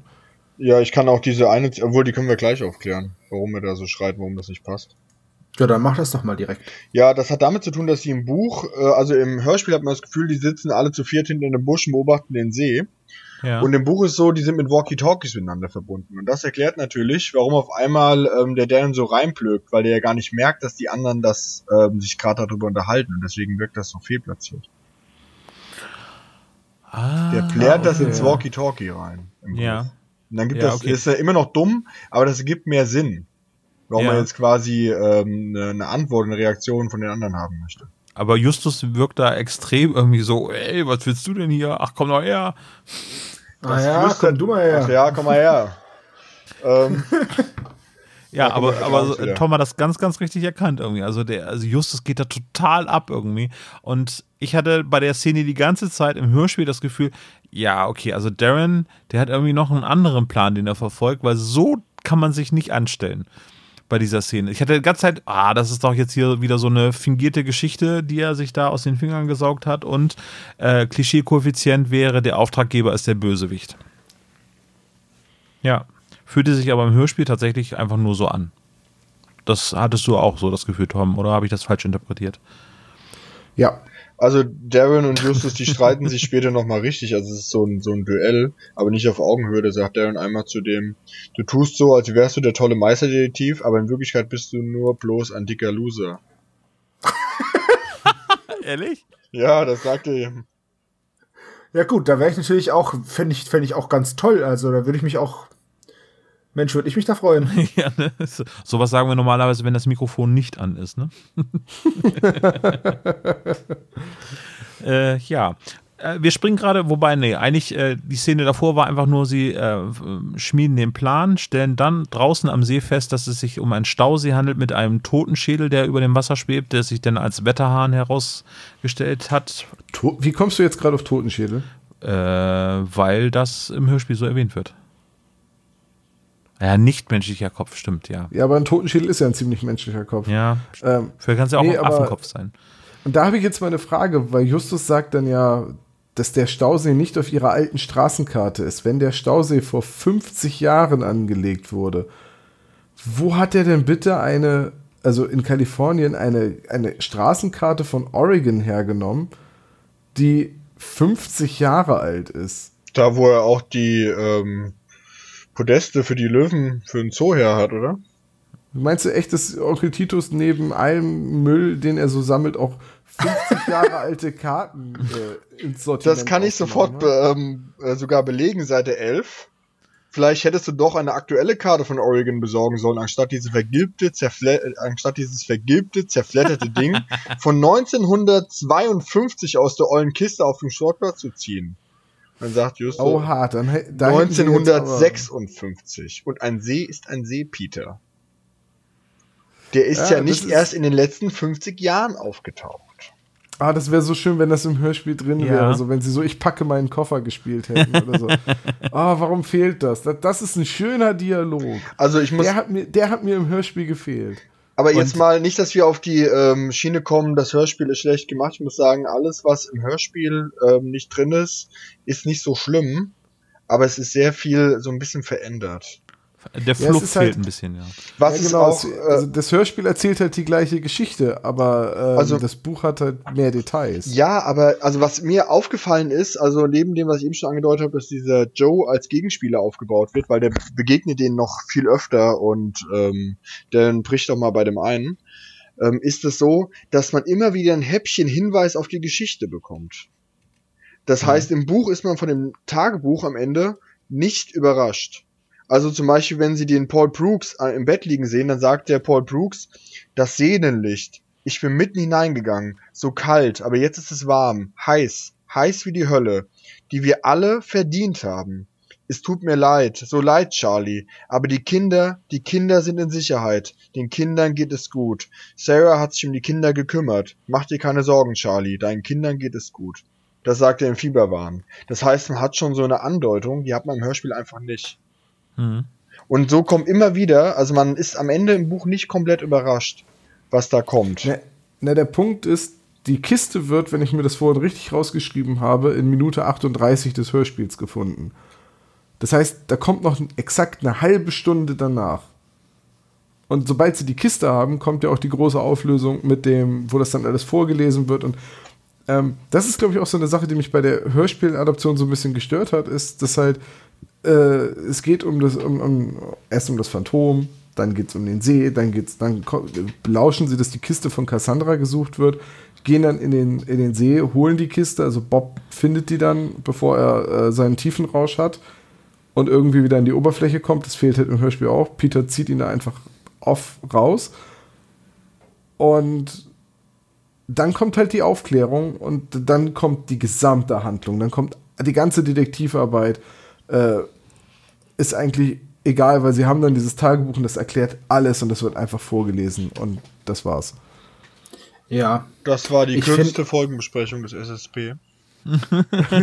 Ja, es ist, es ist tatsächlich so, dass es mir aber genauso ging. Ähm, es passiert halt eben nicht viel und dann kommt zum Schluss diese Auflösung, wie Tom das eben gesagt hat.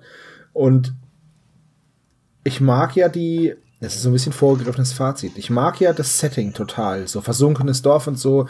Und wenn ich tauchen könnte, würde ich das auch gerne mal machen und sowas. Oder mit einem Mini-U-Boot oder so da rumgurken. Wäre bestimmt cool.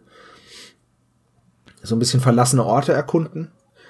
Ähm, aber cool wird die Geschichte halt, zumindest im Hörspiel, erst mit dieser Auflösung und erst dann bekommt das alles irgendwie eine Tragweite. Ja, aber da wird ja auch mit kokettiert, ne? Also, Also, ich finde das Ja, aber nicht. ich- Wir haben hier, glaube das ich, zwei Lager.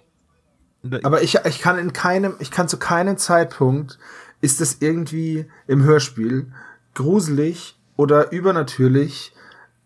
Sie kriegen ja alles sofort raus. Und dann fragen sie sich halt nur noch warum. Und dann, dann stellen mir, mir, mich stellen sich dann halt Fragen wie zum Beispiel, warum fahren die nachts mit einem Boot da raus und machen einen Flakscheinwerfer an, dass der ganze See glüht, wenn sie nicht auffallen wollen? Ja, weil dieser Warum Paul den ganzen Tag um den See rumwandert und den Charlie sucht.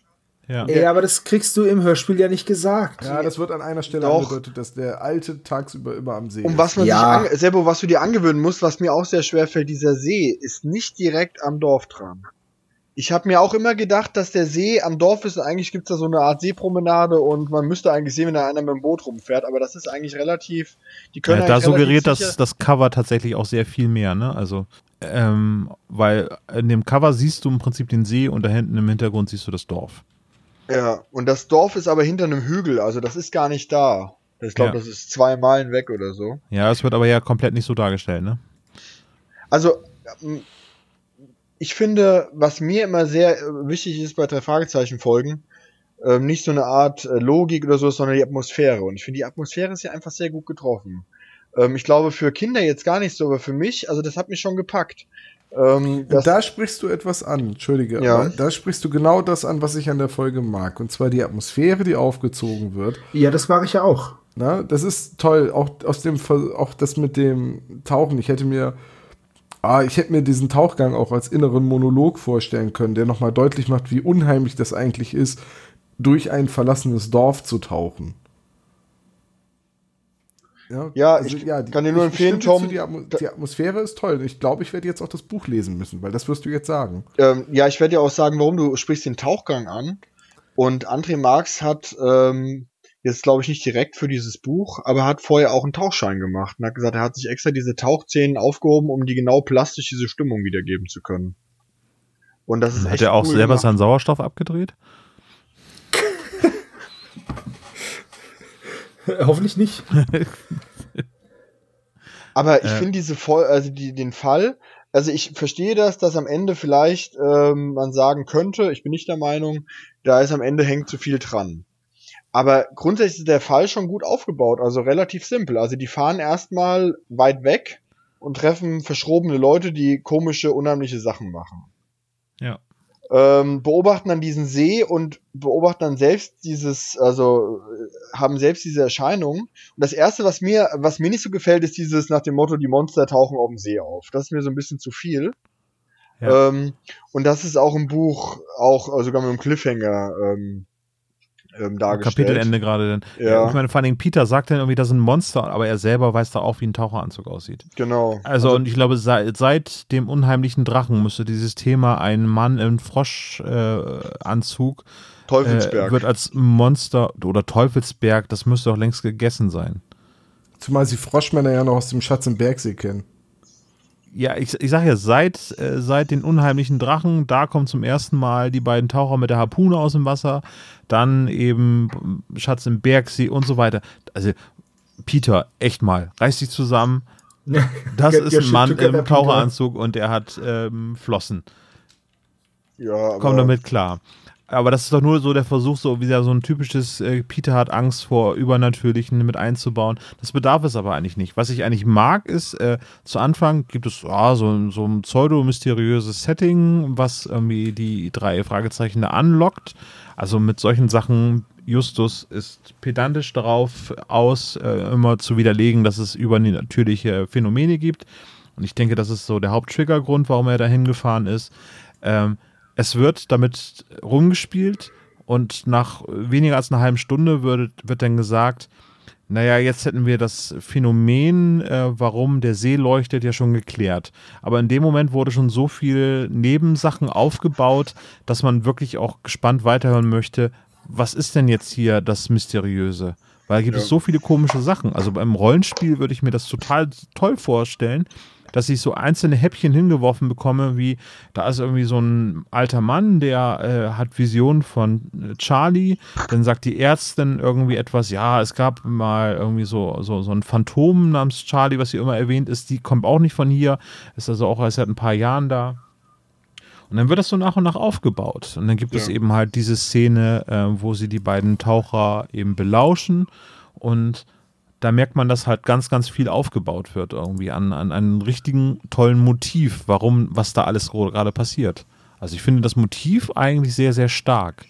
Dass es da so eine Dorfgemeinschaft gibt, die versuchen, et- ein, ein Fehler, den sie begangen haben vor 50 Jahren, dass sie das versuchen weiterhin zu vertuschen, äh, aber alle darunter äh, leiden, dass sie quasi durch ihre eigene Tat irgendwie unterjocht werden und eigentlich nie wieder frei atmen können und das sogar zur Folge hat, dass dieses Dorf ausstirbt.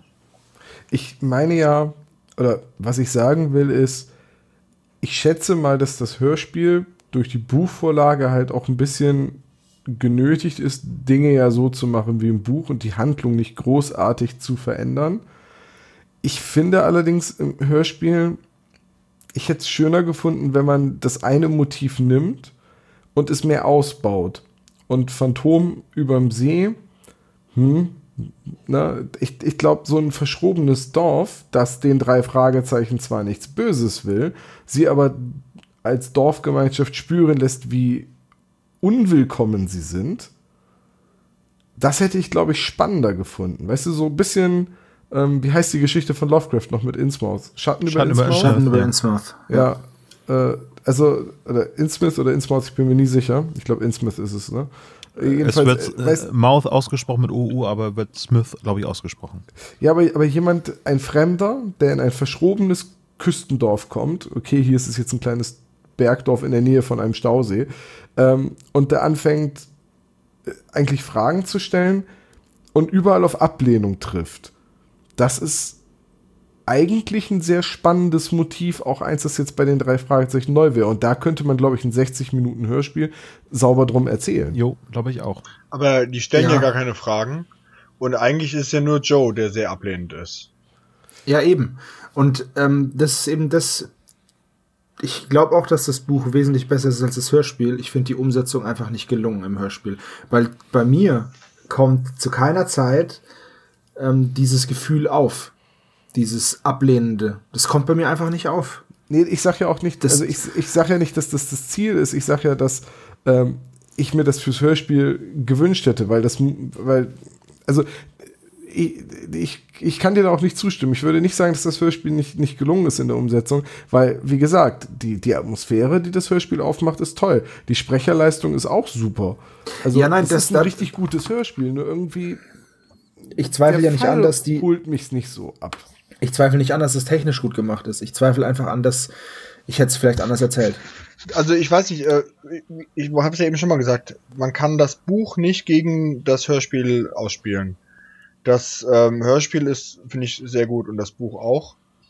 Ähm, was das Buch, also es sind ein paar Sachen geändert, die müsste man gar nicht ändern. Also wie gesagt, diese Walkie-Talkie-Szene, die hätte man einfach als Walkie-Talkie-Szene erzählen können. Mittendrin ist noch eine Füllszene, ähm, die sie rausgemacht haben.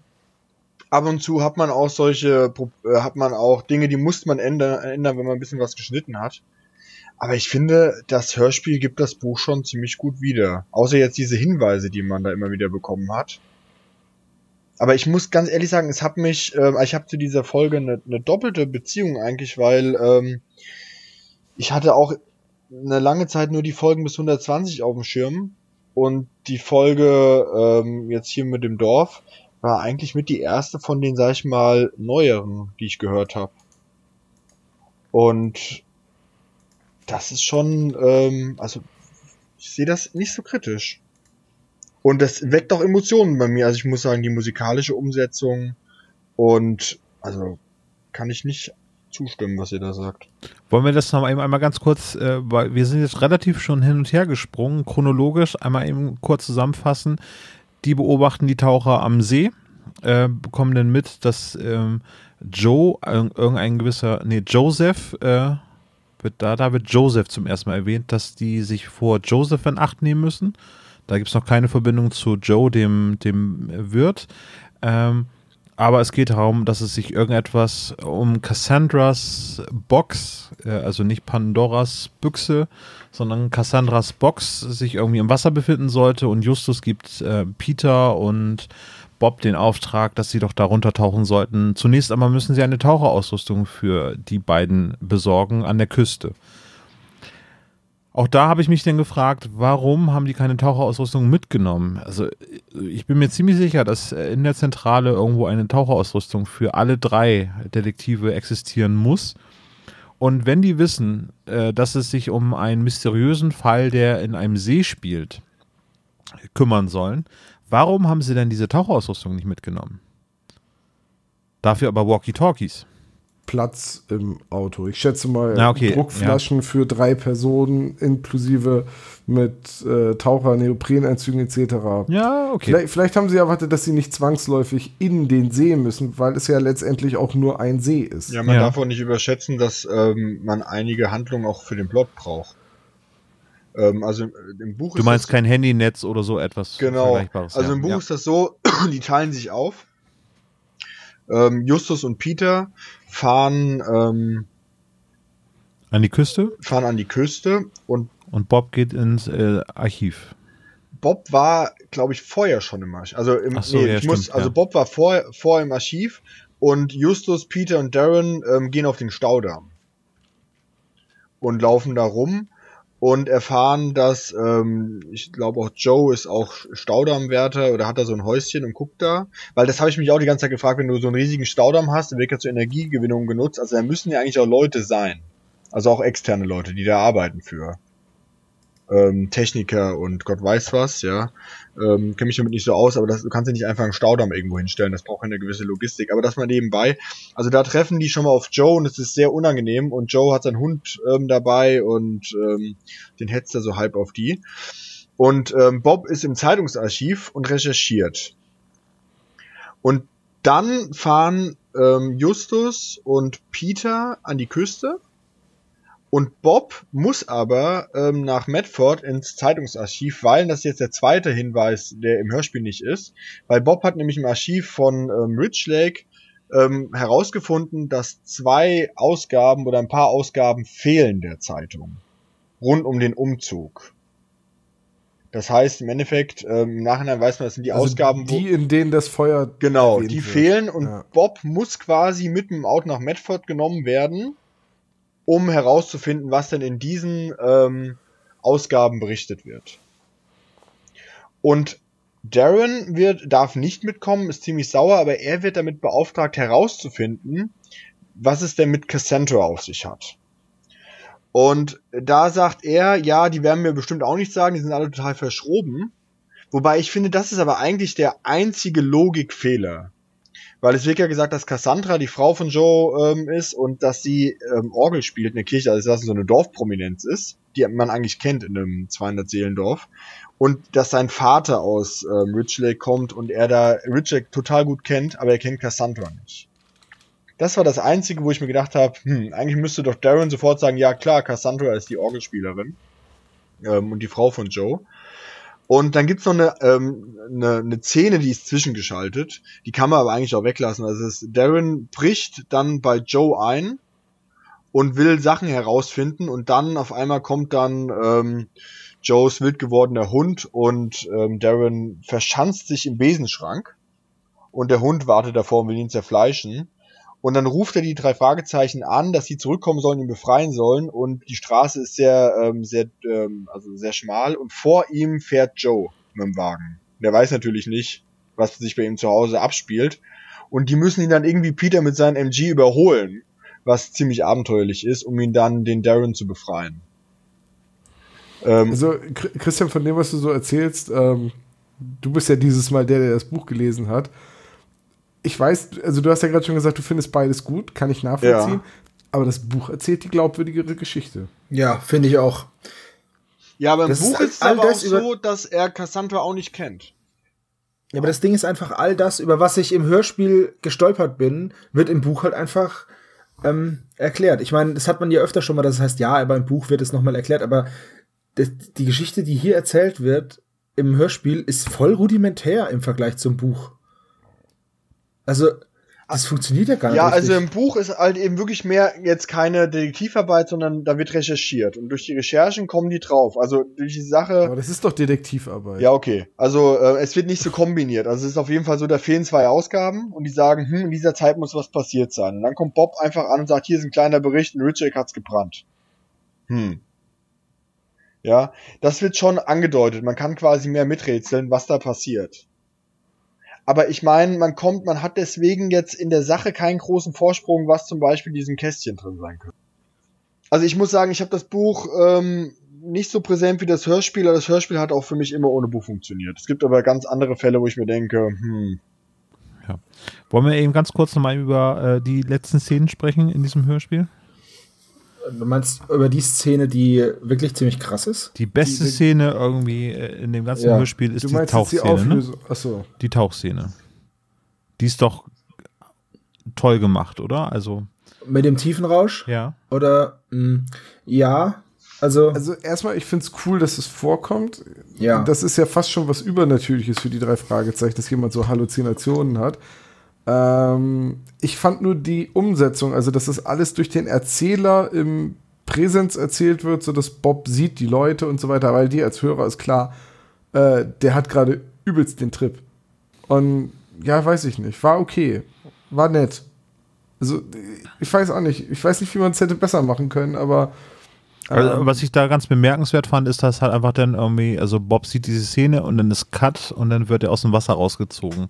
Das fand ich, hat eine unheimlich schöne äh, Atmosphäre erzeugt.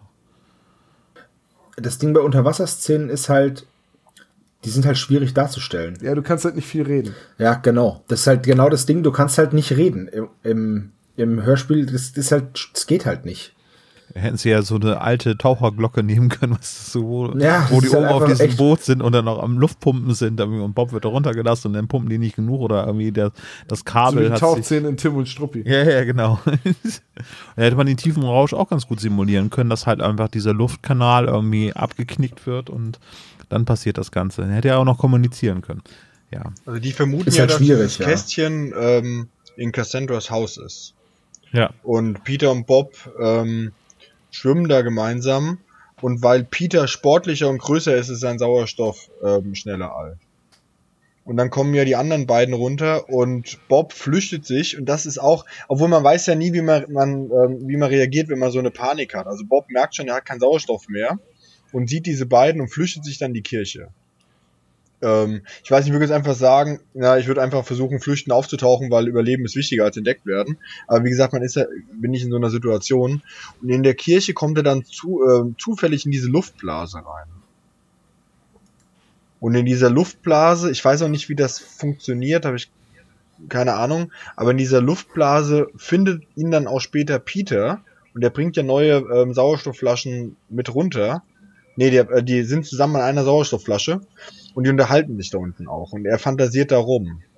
Also das ist im Mhm. Hörspiel sehr drastisch dargestellt, also mit diesem Gottesdienst und so. Im Buch kam das nicht so gruselig rüber. Hm. Da beugte sich so nach unten und sieht die dann da alle sitzen. Ähm, jetzt kann man natürlich sagen, ist das im Hörspiel schon ein bisschen zu viel oder ist es zu wenig, aber ich persönlich finde, habe diese Tiefenrausch-Szene ähm, fand ich nicht so schön. Aber ich bin auch nicht so der Typ, ähm, ich bin auch immer enttäuscht, wenn es am Anfang so im Hörspiel so eine Theaterszene gibt. Ähm, da wird dann rumgeschossen auf einmal, ja, schön, Theater oder ach, mir wird gerade ein Horrorfilm vorgespielt oder so, sondern quasi nur so ein überrealistischer Einspieler. Ich weiß gar nicht, welche Folge du meinst. ja. Okay, also ähm, Bob, geistesgegenwärtig, trotz tiefem Rausch, findet also die Büchse von Cassandra oder die, die, die Kiste von Cassandra in der Kirche und danach werden, kommt es dann quasi eigentlich schon zum Finale, ähm, weil dann werden sie von den beiden Tauchern gestellt, dass es ja ähm, sich um ihr Erbe handelt, was sie kriegen sollen, weil sie ja die Kinder von Charlie sind und Cassandra. Und dann kommt Joe und äh, hat eine Waffe und bedroht die. Und dann gibt es im Prinzip eigentlich erstmal so, dann alles, was in dem Buch wahrscheinlich dann alles erklärt worden ist, wird jetzt da nochmal eben auf einmal alles erklärt. Interessant finde ich da die Frage, wer jetzt eigentlich der Unsympath ist. Also Joe hat eigentlich überhaupt gar kein Motiv dahin zu kommen. Also wenn ich nicht will, dass was rauskommt, was ich vor 50 Jahren gemacht habe, dann ähm, bringe ich nicht drei Jungs dazu, danach zu recherchieren. Ähm, Im Hörspiel kommt so rüber, dass die beiden ähm, Kinder, also jetzt die beiden großen Kinder eigentlich überhaupt nichts gemacht haben. Weil die tauchen da ja nur. Im Richtig. Buch nehmen die unter Wasser ähm, das Kästchen ab. Ähm, die beiden großen Kinder, von wem redest du da gerade? Ja, von dem Karl und von, der, von Joan. Von diesen 50-jährigen die sind Leuten. 50, das weißt du, ne? Die sind 50, ja, das weiß ich. Die klingen tatsächlich Okay. im Hörspiel gar nicht so, ne, als wenn die 50 Nee, wären. das, ne? im, im Hörspiel sind die Stimmen sehr jung gewählt. Das war auch so eine Sache, die mich so ein bisschen. Da äh, habe ich dann, ich bin dann da auch drüber gestolpert, wo ich dann so, ach so, ja, aber. Beim ersten Hören habe ich gedacht, ja, okay, gut, die sind vielleicht so ein bisschen älter, Mitte 20 und dann irgendwann so, Moment, tacker, tacker, tacker. Die kommen ja Warte schon, also ähm, die kommen ja schon sehr gierig rüber. Also bis am Ende rauskommt im Tagebuch, dass das ähm, die Kinder sind, ähm, der, dessen, deren Vater gestorben ist, kommen die sehr, sehr unsympathisch rüber. Und auch im Buch, wie gesagt, die ähm, machen da unten einen Kampf gegen Bob, Bob und Peter und ähm, nehmen denen das Kästchen ab. Das ist alles sehr unsympathisch. Im, im Hörspiel hingegen finde ich es plausibler, dass man sagt, ähm, die sind jetzt nicht in dem Sinn gewalttätig oder riskieren das Leben von einem von drei Fragezeichen. Jetzt habe ich mal eine Frage. Und zwar wird das Dorf beschrieben als äh, Holzhäuser. Jetzt gehe ich davon aus, dass das alte Dorf dann ja wahrscheinlich auch aus Holzhäusern bestand. Ja. So viel kann doch eigentlich nach 50 Jahren im Meer, äh, im, Meer im, im See nicht mehr übrig sein, oder? Also wird das Haus dann auch als, äh, wird das Dorf dann auch als Sammlung von Ruinen beschrieben Nee, das wird wie, bei den Tauchszenen? Oder? wie im Hörspiel, nach dem Motto, als ob da, da werden sogar noch so getan, ob die Gärten noch quasi die Blumen blühen würden. Okay, ja gut, weil ich könnte mir jetzt vorstellen, dass die Kirche vielleicht ein, ein Steingebäude war, weil das ist wahrscheinlich auch das älteste Gebäude im Dorf ist oder so. Ähm, aber dass das, also, naja, ich habe jetzt irgendwie, in meiner Vorstellung kann von diesem Dorf nach 50 Jahren Ja. im See eigentlich nicht mehr so viel da sein. Ja, guter Punkt. Auf dem Cover ist es ja ein Holzhaus oder die Holzkirche, ne? Ja. Die neue Kirche ist aus Holz gebaut, das wird irgendwie erwähnt. Mm, Aber ansonsten, ja, gebe ich dir recht. Nach 50 Jahren dürfte da nicht mehr so richtig viel stehen. Auf gar keinen Fall irgendwie ein Kirchturm, der aus dem Wasser herausragt. Ja, wie gesagt, bei der Kirche bin ich jetzt Ja. einfach mal davon ausgegangen, dass das ein ein Steingebäude ist und deswegen überlebt es. Ja, aber ansonsten, ja, gebe ich dir recht, dann müsste eigentlich alles aus Holz sein. Also wenn es jetzt nicht gerade eine atypisch amerikanische Bauart wäre, müsste das meistens Holz sein. Aber vielleicht verwittert das unter Wasser ja nicht, das amerikanische Holz. Vielleicht waren das Mammutbäume und ähm, Naja, ich hätte, das ist auch so eine Sache, ich hätte halt auch erwartet, dass man, wenn man plant, ein Dorf zu fluten, wenn das kein Unfall war oder keine Katastrophe, dass man es dann abreißt. Nee, warum denn? Ich weiß nicht, würde, würde man das einfach fluten? ja. Oh, das gibt's auch Beispiele auch. Ich habe sowas schon mal in Südtirol gesehen. Oder da steht dann auch so ein Kirchturm einfach aus dem Wasser. gibt es so einen Dokumentarfilm darüber, über das versunkene Dorf in Südtirol, ja. Ich bin jetzt irgendwie so davon ausgegangen, wenn jetzt zum Beispiel, weil man äh, Gebiete für Braunkohleabbau oder so erschließt, dann passiert es ja auch mal, dass ein Dorf umziehen muss. Dann werden die Häuser ja abgerissen. Und irgendwie war das für mich auch klar, wenn man einen See draus macht, würde man die Gebäude wahrscheinlich auch abreißen und nicht einfach fluten. Nee, also das ist, das gibt's. Ich stand auch schon an so einem Stausee, wo der, wo ein Kirchturm rausgeguckt hat. Es kostet auch Ja, okay, einfach gut, Geld, was abzureißen. Habe ich wieder was gelernt. Also Holland, äh, bei der globalen Erwärmung wird Holland dann auch nicht abgerissen werden, das wird auch einfach überflutet dann. Ja, aber das ist ja.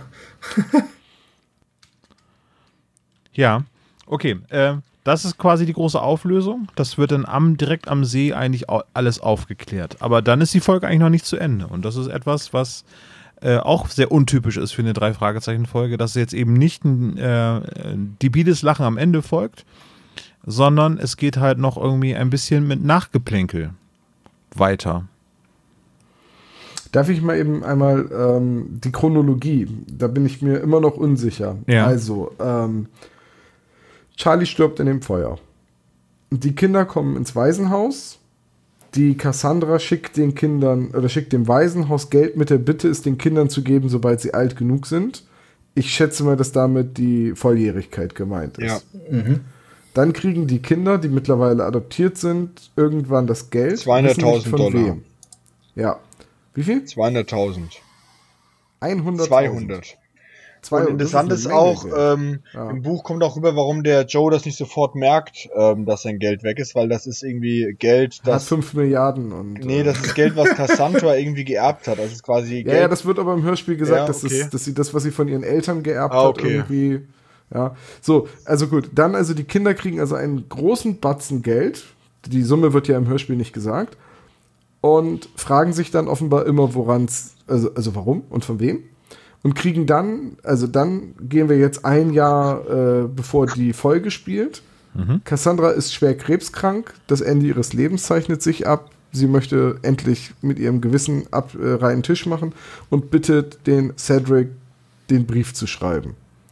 Und der schreibt diesen anonymen Brief an das Waisenhaus oder an die Kinder, weil er muss ja an das Waisenhaus schreiben. Er weiß ja nicht, von wem die Kinder adoptiert wurden und wohin die sind. ja. Und das nehmen die dann als Anlass, äh, diesen Tauchgang zu machen. Ja.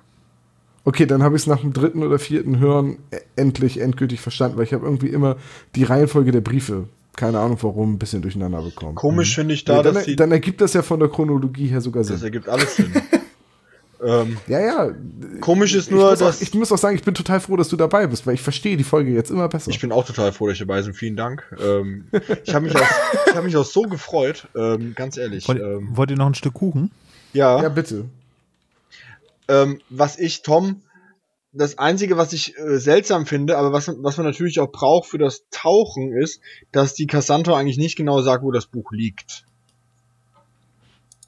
Weil das Buch liegt ja, Ja. quasi äh, bei der Orgel, ne- äh, meine, da in der Schublade. Und das müssten die ja eigentlich gar nicht so lang suchen. Können sie einfach in die Kirche rein und das ähm, holen. Und die suchen ja auch alle erstmal im Haus von ähm, Cassandra. Und ähm, die beiden erwachsenen Kinder wissen ja eigentlich noch gar nicht, wo welches Haus überhaupt ist. Also die suchen ja komplett im Dunkeln. Das konnte Bob ja recherchieren, welches Haus das überhaupt ist. Das ist schon mal ein Vorteil. Ja, und trotzdem äh, ist es da dann nicht. Genau. Tja, gut. Ich muss sagen, äh, die Aufklärung des Ganzen hat mir dann gefallen und auch, dass die Folge dann damit endet, dass die drei im Auto sitzen und den ähm, Darren mit nach äh, Los Angeles nehmen, beziehungsweise Rocky Beach. Oder San Francisco. Denn seine Eltern ziehen ja eh dahin um. Da die geben im Buch, ich glaube im Hörspiel auch, müssen wir darauf achten, zwei verschiedene Orte an, an die umziehen. Einmal San Francisco und einmal LA. Ich habe jetzt nur LA auf dem Schirm, aber okay. Das ist eine Frage, die ich gleich dem Knobel stellen werde. Ah, Ich glaube, sie fahren auf der Strecke, kommen sie auf jeden Fall durch San Francisco durch. Da wird San Francisco erwähnt. Auf, also auf dem Weg nach Oregon. Aber dass die Eltern, nee, die, ich glaube, die Eltern ziehen nach Los Angeles. Aber ja, vielleicht hat Dr. Knobel das ja äh, genauer recherchiert. Ja, okay. Also eine recht holprige Folgenbesprechung diesmal und wir haben wohl, so wenn ich das richtig rausgehört habe, zwei Lager. Dementsprechend würde ich jetzt äh, aus den beiden Lagern versetzt die Fazite, ist denn die Mehrzahl von Fazit? Aber Tom, wir haben noch gar nicht darüber geredet, wie es überhaupt ausgegangen ist mit den Kindern. Oder? Das mit, dem, mit der abgefackelten Hütte.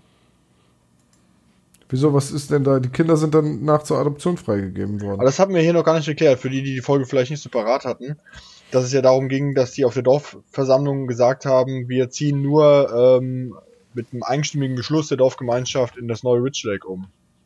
Und da war eben Charlie der, der gesagt hat, er will nicht umziehen. Weil das die Erinnerung an seine Frau, die vor einem Jahr ähm, gestorben ist, verlöschen würde. Und dann denken die sich Genau. ja aus, das Haus von ihm abzubrennen, damit er keinen Grund mehr hat, in Rich Lake zu bleiben. Und ähm, evakuieren vorher die Kinder. Und Charlie denkt eben, dass seine Kinder in dem Haus noch sind, das brennt und geht in das Haus, um seine Kinder zu retten und wird dann unterm einstürzenden Dach begraben. Also jemanden ablenken und im Hintergrund sein Haus anzünden, altes Motiv aus dem Rollenspiel. Das stimmt Beliebte. Taktik, wenn was weg muss. Also Ja, also ich find's ziemlich hart. Das ist hart. Also das ist, das ist höchstgradig kriminell. Also so wie das Ja. auch ähm, im Hörspiel ähm, ähm, gespielt wird und dargestellt wird, sage ich das ganz ehrlich und offen, ist das die einzige Folge, die mir wirklich Emotionen wie feuchte Augen oder sowas auslöst. Weil ich das echt krass finde. Hängt wahrscheinlich auch damit zusammen, dass ich ähm, drei kleine Kinder habe und ich mir das so vorstellen kann, plastisch, dass ich da auch reinlaufen würde, weil äh, Kinder einfach der meine Olaf kann ja auch da auch mitreden, ist einfach das Größte, was man hat und kann mir das wirklich diese Situation dem Sinn vorstellen, was man danach empfindet. Und finde das schon wirklich ein sehr emotionales Motiv. Ich habe mir jetzt auch die ganze Zeit überlegt, ob es nicht zu hart für Kinder ist oder ob Kinder sowas gar nicht kapieren, ähm, was dann quasi Väter oder so. Aber guck dir Bambi an, ne? Also. ja, ähm, ja, ich habe letztens meine Eltern Tochter ähm, ähm, findet Nemo zeigen wollen und mein Kind hat fast einen ähm, Herzinfarkt bekommen, als dieser Fisch dann da weggeschwommen ist, nicht auf seinen Papa gehört hat. Seitdem sage ich immer, denk an den Nemo und dann kommt äh, Ja. wird meistens eingelenkt. ähm, Nee, aber das ist genau das, was ich meine. Das, äh, die Folge endet jetzt nicht mit so einem debilen Lachen, sondern die gehen tatsächlich sehr, sehr toll äh, mit, mit diesem ganzen, mit dieser ganzen Geschichte um. ja. Also die ganze Tragik ist dann, wird das schon gut getragen und ich finde, das ist schon noch kindgerecht, also oder jugendgerecht äh, auf jeden Fall aufbereitet. Ja, ich finde, das ist schon aber ein Schritt zum, ähm, also zum Hörspiel für ältere Hörer. Also ich finde, dass da muss man schon, ähm, ich meine, wir reden ja auch ganz anders über diese Folge, ähm, wie ich sonst irgendwie, ähm, also wie zum Beispiel, als ich das letzte Mal bei euch war zum Phantomsee, ähm, reden wir ganz anders über diese Folge, finde ich. Ja, wir blödeln deutlich weniger rum, weil diese Folge für mich auch nicht so viel Blödelpotenzial angeht. Ja, das hat aber Ja. eine sehr gedrückte, eine sehr schwere Stimmung, aber es ist trotzdem jetzt nicht nach dem Motto, einfach nur ähm, bei Edgar Wallace ähm, die Standby-Taste auf der Nebelmaschine. Ähm, dann, Christian, mach doch mal ein Fazit von dieser Folge. Also mir gefällt die Folge sehr gut. Ähm, man kann natürlich, gerade wenn ich das Buch jetzt durchgearbeitet habe und das Hörspiel x-mal gehört habe, natürlich viele Dinge finden, die unschlüssig sind oder die nicht passen. Also wie ich jetzt gesagt habe, dass eben Darren Cassandra nicht kennt, aber ich finde, es gehört natürlich irgendwie in gewisser Weise ähm, auch dazu, um eine schöne Handlung aufzuziehen. Also mir hat die Folge sehr gut gefallen. Mir gefällt ähm, sowohl das Hörspiel als auch das Buch ähm, sehr gut. Ähm, ich finde die Kürzungen ähm, im Hörspiel sinnvoll. Ähm, also die größeren Kürzungen. Was ich nicht verstehe, dass diese einzelnen kleinen Hinweise rausgenommen worden sind, weil das natürlich so den Aufbau der Geschichte ein bisschen ändert. Ähm, weil man im Hörspiel am Ende schon ziemlich überrascht wird.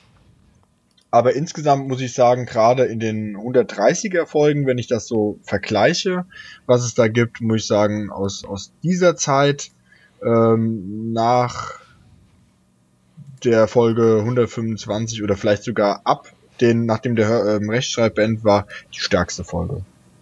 Finde ich. Und auch auf längere Zeit die stärkste Folge. Die ich mir auch, sonst höre ich mir Folgen nicht so oft an, aber die ich mir immer mal wieder anhöre. Und die immer mal, immer wieder schön zu hören ist. Also von, ich bin großer Freund dieser Folge. Ich muss aber auch gerade ähm, sagen und äh, auf einen Schritt auf das andere Lager zugehen, dass André Marx ähm, in der Folgendiskussion bei rockybeach.com selbst gesagt hat, vielen Dank für die lobenden Worte. Ich hätte gar nicht gedacht, dass das Buch so gut ankommt. Ich finde es ja eher mittelmäßig. Naja. Aber ich meine, ähm, da wird sich ein Autor immer freuen, wenn ein Buch besser ankommt, als man es selbst erwartet. Äh, Sebastian, was sagst du denn?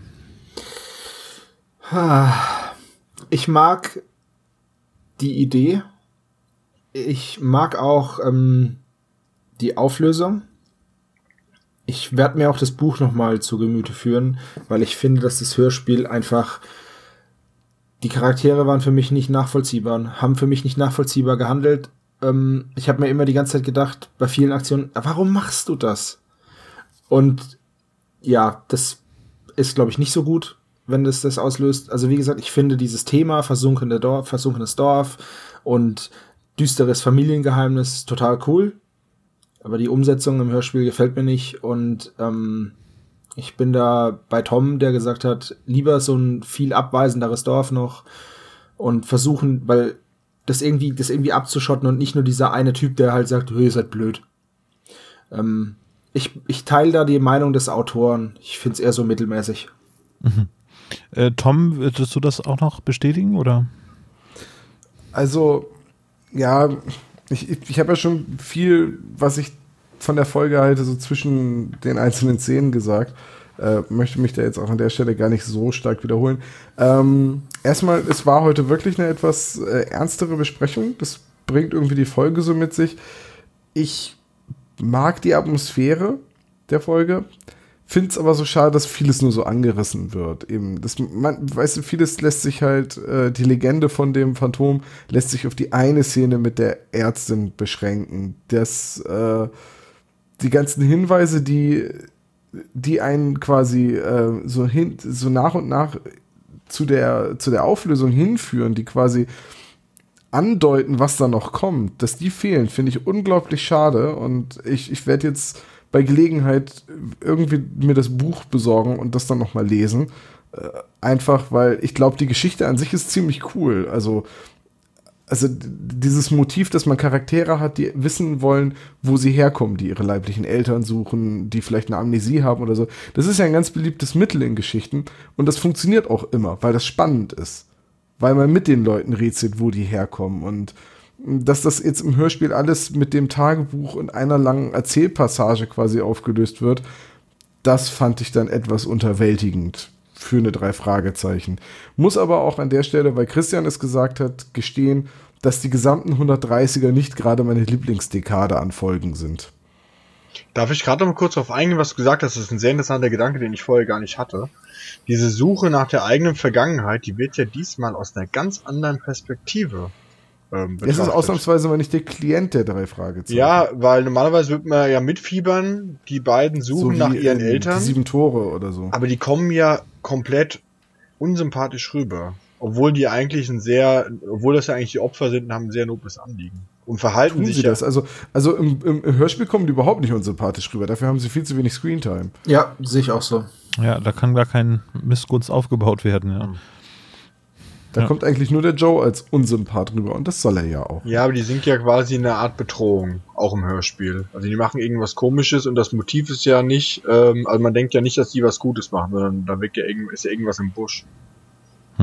Also ich habe mir die Folge als Geburtstagsfolge Und die haben ja, ganz kurz, die haben ja auch Angst vor denen unter Wasser, dass sie die treffen. Die sagen nicht, hallo, wir suchen jetzt auch mit, oder?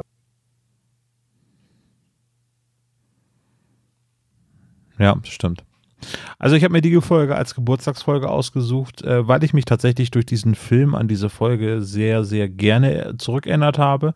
Ich habe sie länger nicht gehört. Ich finde sie stimmungstechnisch ganz, ganz toll. Ich kann beim Hören über diese ganzen Logiklücken äh, hinwegsehen.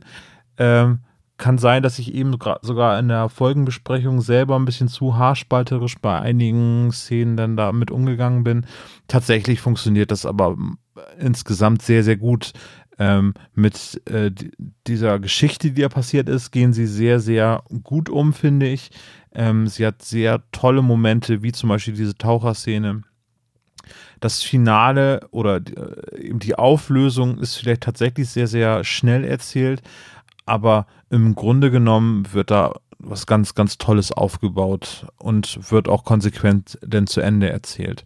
Und ähm, wenn ich jetzt das so höre, was Christian gesagt hat, kann ich ihm beipflichten. Äh, es ist tatsächlich eine der stärkeren Folgen aus, oder Tom hat es auch eben gesagt, eine stärkere Folge so in diesem Bereich seit Folge 125. Ähm, was dann erst ab den 140er Folgen dann irgendwie meiner Meinung nach wieder besser wird bei den drei Fragezeichen. Dementsprechend höre ich sie sehr, sehr gerne, diese Folge. Ich werde sie nicht so häufig hören. Da lande ich dann doch eher wieder bei den Klassikern. Aber insgesamt finde ich das eine ganz, ganz starke Folge. Also vor, vor seiner Pause, ne? Ja. Ja, böse Zungen würden jetzt behaupten, warum hat er denn die Pause gemacht? Weil er gesagt hat, okay, jetzt fällt ihm nichts mehr ein oder Tja, ich glaube das alles nicht. Ich finde das alles eine sehr, sehr solide Geschichte. Und äh, wenn man so die Bewertung auf rockybeach.com sehen kann, gehört sie zu den 20 besten geschriebenen Geschichten und zu den 30 besten Hörspielen. Ja. Tja, jetzt kennst du zwei. Aber immerhin, Olaf, haben wir erreicht, an deinem Geburtstag mal Sebo und Tom zusammenzubringen. Das war auch mal was. Ja, ne? Ich fand das wirklich sehr, sehr interessant. Also eine sehr atypische Folgenbesprechung von uns. Äh, aber ich glaube, wir haben da ein paar ganz interessante Details rausgekitzelt. Gut. Bleibt nichts anderes über, als über den Klischee-Koeffizienten zu sprechen. Wer möchte denn anfangen? Darf ich anfangen? Ist mein Geburtstag. Ja, dann hau raus. Okay, äh, da müssen wir ein bisschen weiter nach unten gehen. Die Zentrale kommt nur sehr, sehr kurz in diesem Hörspiel vor. Aber Bob war im Archiv. Und zwar nicht im Zeitungsarchiv, aber im Archiv des Rathauses von Rich Lake, wo Zeitungen archiviert worden sind. Fünf Punkte. Außerdem geht Bob K.O. Er wird zwar nicht niedergeschlagen, aber er bekommt einen tiefen Rausch und ist dann weggetreten. Einmal 20 Punkte. Peter hat Angst vor Übernatürlichen, nämlich vor den Tauchern, 10 Punkte. Tom findet die Datei nicht und muss mal eben kurz was. Das hier wird geschnitten. Ähm, ähm, ähm, ähm, ähm, ähm, da, versunkenes Dorf. Zack. Aber Peter wird beim Tauchen natürlich nass. Einmal 10 Punkte.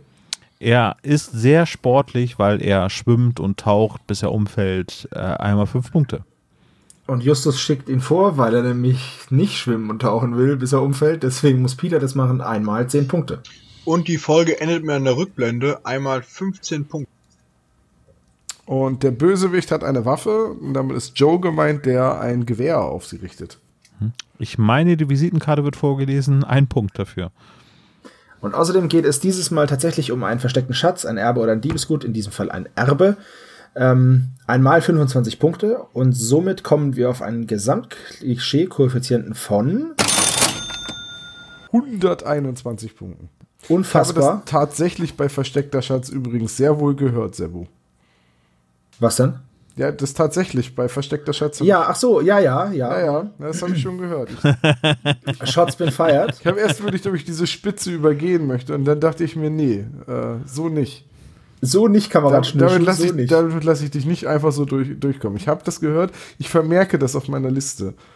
Übrigens, ähm, 121 ist eher so ein relativ niedriger Klischee-Koeffizienten. Sie ist ja auch nicht so klischee. äh, Klischee-Koeffizient, weil wir haben zum Beispiel ähm, Spur des Spielers hat auch 121 Und der Schatz der Mönche hat auch 121 oder 146. Wir sind uns da noch nicht ganz sicher gewesen. Ähm, aber ich hab, bin, ich hab, bin im Recht, deswegen 121. Ja. Wieso möchte Relativ- eigentlich Justus nicht ähm, tauchen? Ja, keine Ahnung. Vielleicht, weiß ich nicht. Aber er ist Einfach doch kein- ausgeschrieben ein guter Schwimmer, oder? Ich meine, oder das heißt ja nicht, dass er gut tauchen kann, aber er hat ja auch. Ja, ich, ich habe keine Ahnung. Vielleicht hat er auch einfach keine Lust oder einer muss halt überwachen. Naja, beim äh, hier die Geisterinsel äh, hat er Erkältung, kann deswegen nicht tauchen. Ich glaube, das wird im Buch auch erwähnt, aber die haben ähm, zwei Flaschen ähm, pro Taucher und Darren darf auch nicht tauchen. Und die Szene, die ich eben vorgelesen habe, dass Darren äh, Justus beschimpft, geht darum, dass Darren zwar noch nie getaucht hat, aber trotzdem tauchen möchte, weil er sagt, es kann nicht so schwierig sein, einfach schwimmen unter Wasser, gleich tauchen. Wollen wir an der Stelle einmal schauen, ob Dr. Knobel vielleicht auftaucht? Ja, ich habe noch ein Stück Kuchen für ihn übergelassen. Hol ihn mal her. So, hier ist das Stück Kuchen. Hallo Dr. Knobel. Hallo! Ich mag eure Geburtstagsfolgen. Auch wenn Sie ich es, immer einfach so aus dem Nichts auftauchen, Dr. Knobel. Ich bin fasziniert. auch wenn ich es nicht mag, wenn ihr Gäste bei Geburtstagsfolgen habt, weil dann immer weniger Kuchen für mich übrig bleibt. Hallo Christian! Ja, hi, Knobel. Ja, das ist gut. Das mag ich. Okay. Äh, Wollen wir loslegen mit dem Quiz, mit dem Geburtstagsquiz? Das sind extra ganz leichte Fragen für Olaf. Ah, okay. Okay, Frage Verstehe, Nummer Weil ich eins. immer so viel Hilfe brauche. Ja, ja, stimmt schon. Ja, ich habe schon in, naja, es gab schon in letzter Zeit Folgen, wo du nichts richtig hattest. Nee, das stimmt nicht. Ähm, also, gab's bei mir ich, hatte auch. eine, ich hatte eine ganze Nacht in Angst verbracht, bei der du keine Folge, Frage richtig hattest. Wenn ich mich da nicht in, in Sinne. Mag, mag sein, ja. Okay, Frage Nummer eins. Zwischen welchen Orten zieht denn Darren Duff um? Äh, ja, natürlich. Sebastian. Okay, wir haben ähm, drei richtige Antworten. Und zwar, er zieht von Seattle nach LA. Und nicht, Jawohl. und nicht von Takatuka-Land nach Lummerland, Sebastian. Ach, knapp. Knapp daneben. so. Ich habe mir das nicht gemerkt. Echt nicht? Scheiße. Nee, voll dumm. Weil ich mir gedacht habe, ja, das kommt eh nicht dran im Text. Test. Oh mein Gott. Naja, aber äh, Seattle, die Heimat des Grunges, Ja. das merkt man sich doch, wenn die irgendwo auftaucht. Ja, Weil nämlich der, der Tom auch so ein alter Grungy, Grungy Cat ist und deswegen. Tom die Grungy Also- Cat. Ich, also zu meinen Lieblingsbands zählen auf jeden Fall Pearl Jam und Ja, das Nirvana. musst du ja auch sagen, weil das ist nämlich total edgy. Das ist Nee, überhaupt nicht edgy, das ist mega total Mainstream. seit 1995. Aber Pearl Jam ist eine großartige Naja. Band. Und Eddie Vedder hat Das eine stimmt. großartige Ja, Stimme. Und Knick Nobel hat großartige Fragen. Frage 2. Wie heißt der Hund des Wirts? Ach du Schande, warte mal eben. Ja, Ich weiß, dass ich. ja, ich weiß sogar. Ja, ja, ja, warte, genau. Ich, der Anfangsbuchstabe, das hilft. Ist mir wieder eingefallen. Ich dachte die ganze Zeit, es war doch was mit diesem Buchstaben. Olaf. Ja, warte, warte, warte. Also wir haben wieder drei richtige Antworten und zwar von ähm, Tom, Olaf und Christian. Der Hund heißt Zero und Olaf hat noch ergänzt voller Geschmack ohne Zucker. und äh, Sebastian ist der Meinung, dass der Hund von Baskerville heißt, weil er adeligen Ursprungs ist. Das ist doch logisch. Der leuchtet im Dunkeln, ne? Ich finde schön, dass immer einer von uns dabei ist, der Quatsch. Ja, nächstes Mal, nächstes Mal ist es Olaf, weil ihr, ihr wart beide schon. Ich gehe seriös mit meinem Geburtstag um. Frage Nummer drei. Wie lautet Cassandras Mädchenname?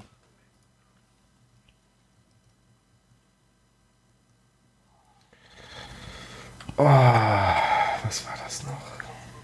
Das ist jetzt wieder so etwas, wo man es nur falsch schreiben kann. Man könnte glatt meinen, der Christian hat das Buch gelesen. Ach, verdammt, ey, ich weiß heute nichts. Äh, Warte, warte, warte.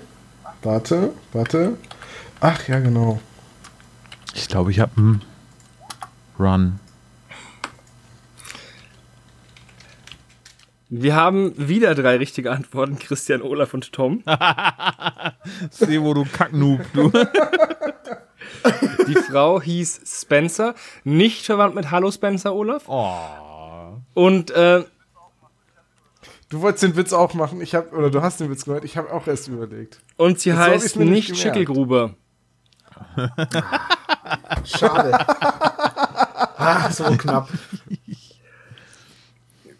Frage Nummer 4. Wie viele Einwohner hat Rich Lake? Ja, jetzt hast du, glaube ich, vier. Oh, warte mal eben. Ja, doch. Tatsächlich. Es sind äh, 87. Ähm, ist es im Podcast zur Sprache gekommen? Wie kommst du denn darauf? Keine Ahnung. Mehrfach. Aber ist auch das nächste im Podcast zur Sprache gekommen. Und zwar, wie viele Verschwörer sind denn an der Brandstiftung beteiligt, beziehungsweise werden durch das Tagebuch von Cassandra belastet? Boah. Exklusive Ja, ja, ja. Cassandra. Eine das eine Scherzfrage. Naja, es ist eine, Eine Zahl, dementsprechend ähm, kann man schätzen. Halbe Personen gibt es nicht. Also doch, Tom, aber du warst ja nicht da. Haha, haha. Ui. Ich dachte, ich weiß die Antwort, aber jetzt sagt ihr Schätzfragen. Das ist nicht blöd, dann weiß ich die Antwort nämlich doch nicht.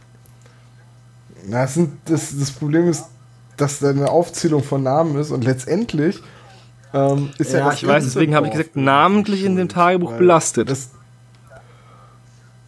das ganze das ganze Dorf weiß es ja letztendlich. Tom? Ja, lass mich nachdenken. Das hilft doch sonst auch nicht. Ah, warte, ich gehe jetzt einfach. Warte, warte, warte, warte. Wir haben dreimal sechs und einmal fünf. Es sind. Es sind Oh, acht. bitte lass es fünf gewesen sein. Es sind Daniel, Nein. Cedric, Paul, Joseph, Jack, Bradley, Steven und Sarah, die erwähnt werden. Mist. Und Timmy der Hund. Ist euch mal aufgefallen, Freunde. ähm, Was? Ähm, ist euch mal aufgefallen, dass ähm, Joe am Ende sagt oder Cedric, dass ähm, eigentlich keiner mehr von denen lebt, aber doch mindestens Daniel dann doch noch lebt.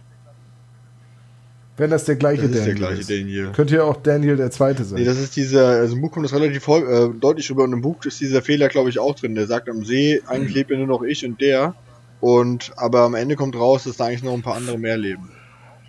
Ja, vor allem Joe lebt doch auch noch und Daniel und Paul. Und Ringo und, und George. eigentlich Nur ist John ist John tot. tot. Paul is dead.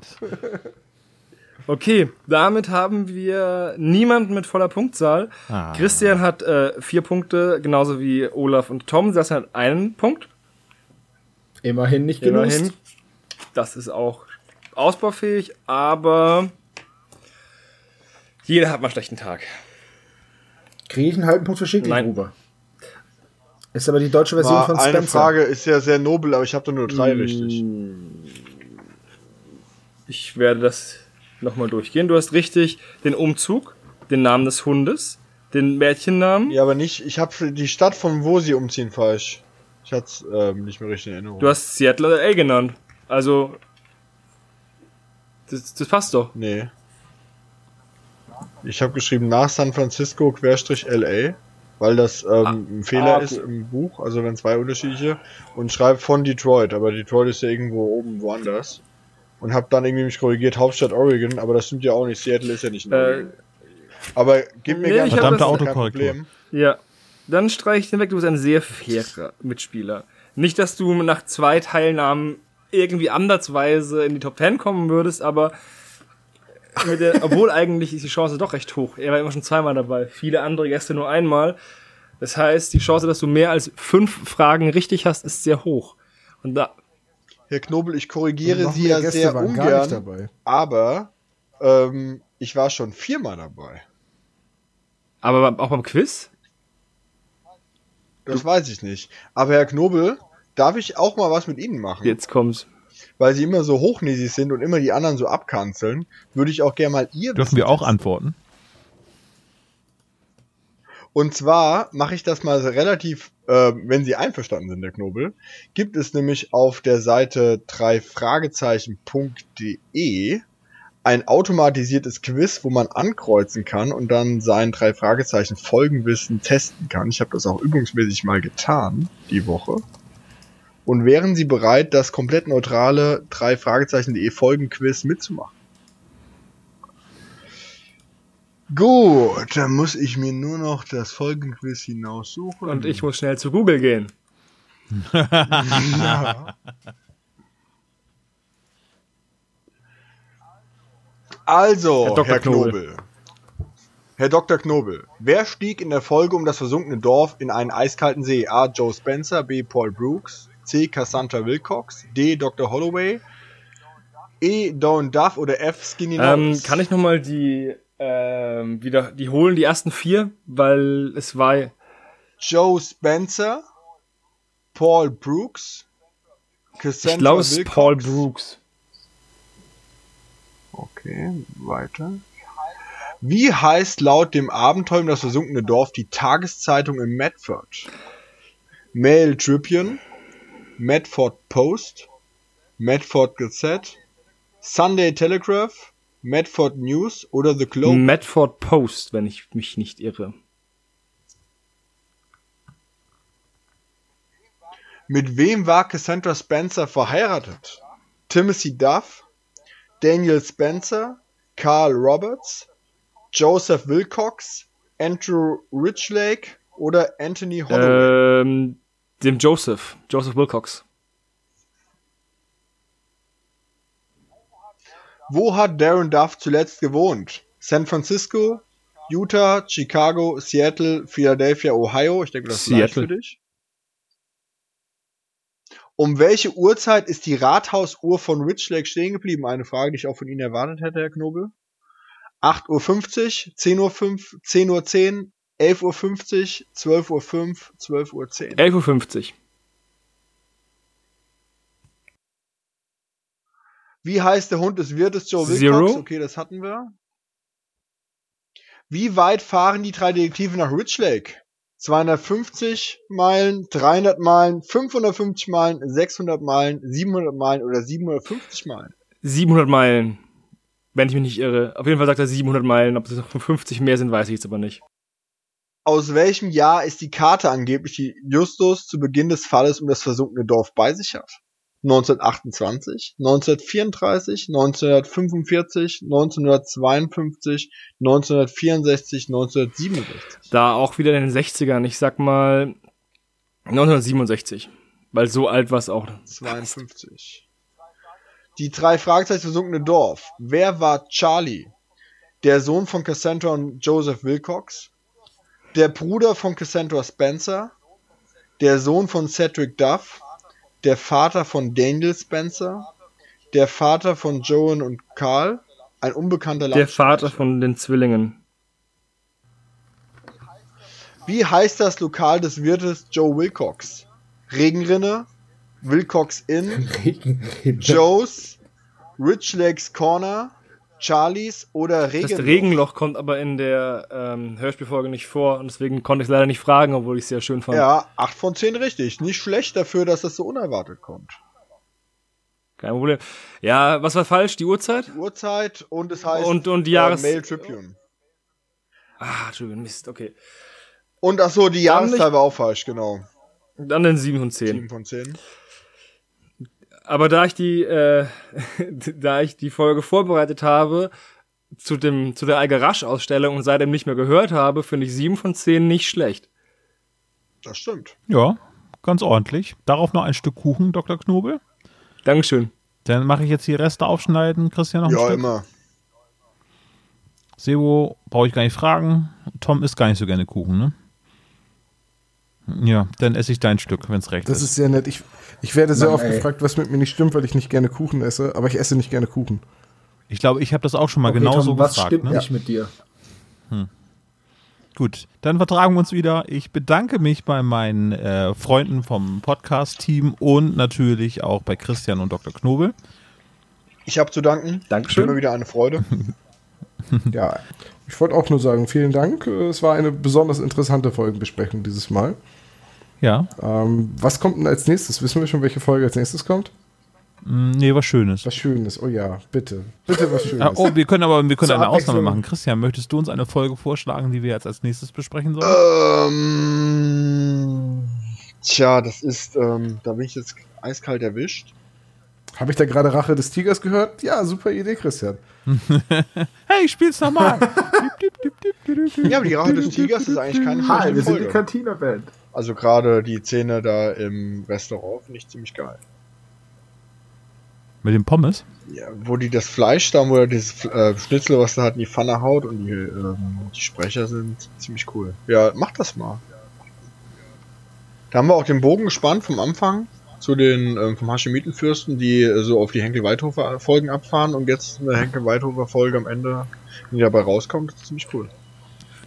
Also demnächst in diesem Podcast die drei Fragezeichen und die Rache des Tigers.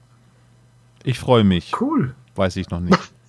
Doch, doch, ist eine, ist eine tolle Folge. Ich höre die gerne, tatsächlich. Okay. Das Ende ist blöd, Dann, äh, aber Dann bedanke ich mich recht herzlich bei euch und äh, auch fürs Zuhören und wir hören uns dann bei meiner nicht nächsten Geburtstagsfolge. Die wird dann erst in einem Jahr folgen. Dankeschön. Alles Ciao, ciao. Tschüss.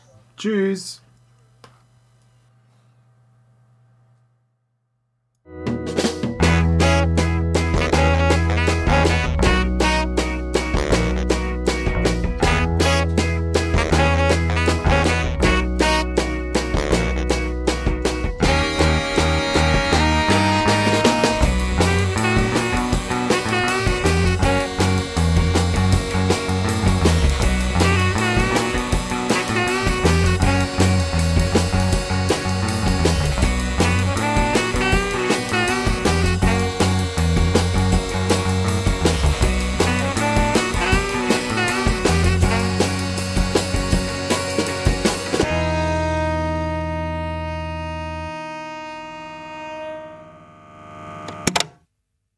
Vielen Dank für das Hören des spezial gelagerten Sonderpodcasts. Wenn ihr uns unterstützen wollt, könnt ihr das gerne machen unter patreon.com slash spezialgelagert als regelmäßiger Patron oder ihr schickt uns ein Trinkgeld über paypal.me slash spezialgelagert. Dieser Podcast ist und bleibt ein reines Hobbyprojekt und steht in keiner Verbindung zu Kosmos oder Europa. Unser Dank gilt der Band Dr. Orgel, dass wir ihr Lied nicht kleinlich verwenden dürfen und Heinz Kreienbaum als unserer Station Voice. Ihr findet uns unter Instagram, Facebook, Twitter, jeweils als spezial gelagert, bei YouTube als spezial gelagerter Sonderpodcast und natürlich auch bei Spotify, Deezer und iTunes. Wir würden uns sehr freuen, wenn ihr uns Grüße auf unseren Anrufbeantworter sprecht. Die Nummer hierfür lautet 0421 175 43430. Macht's gut!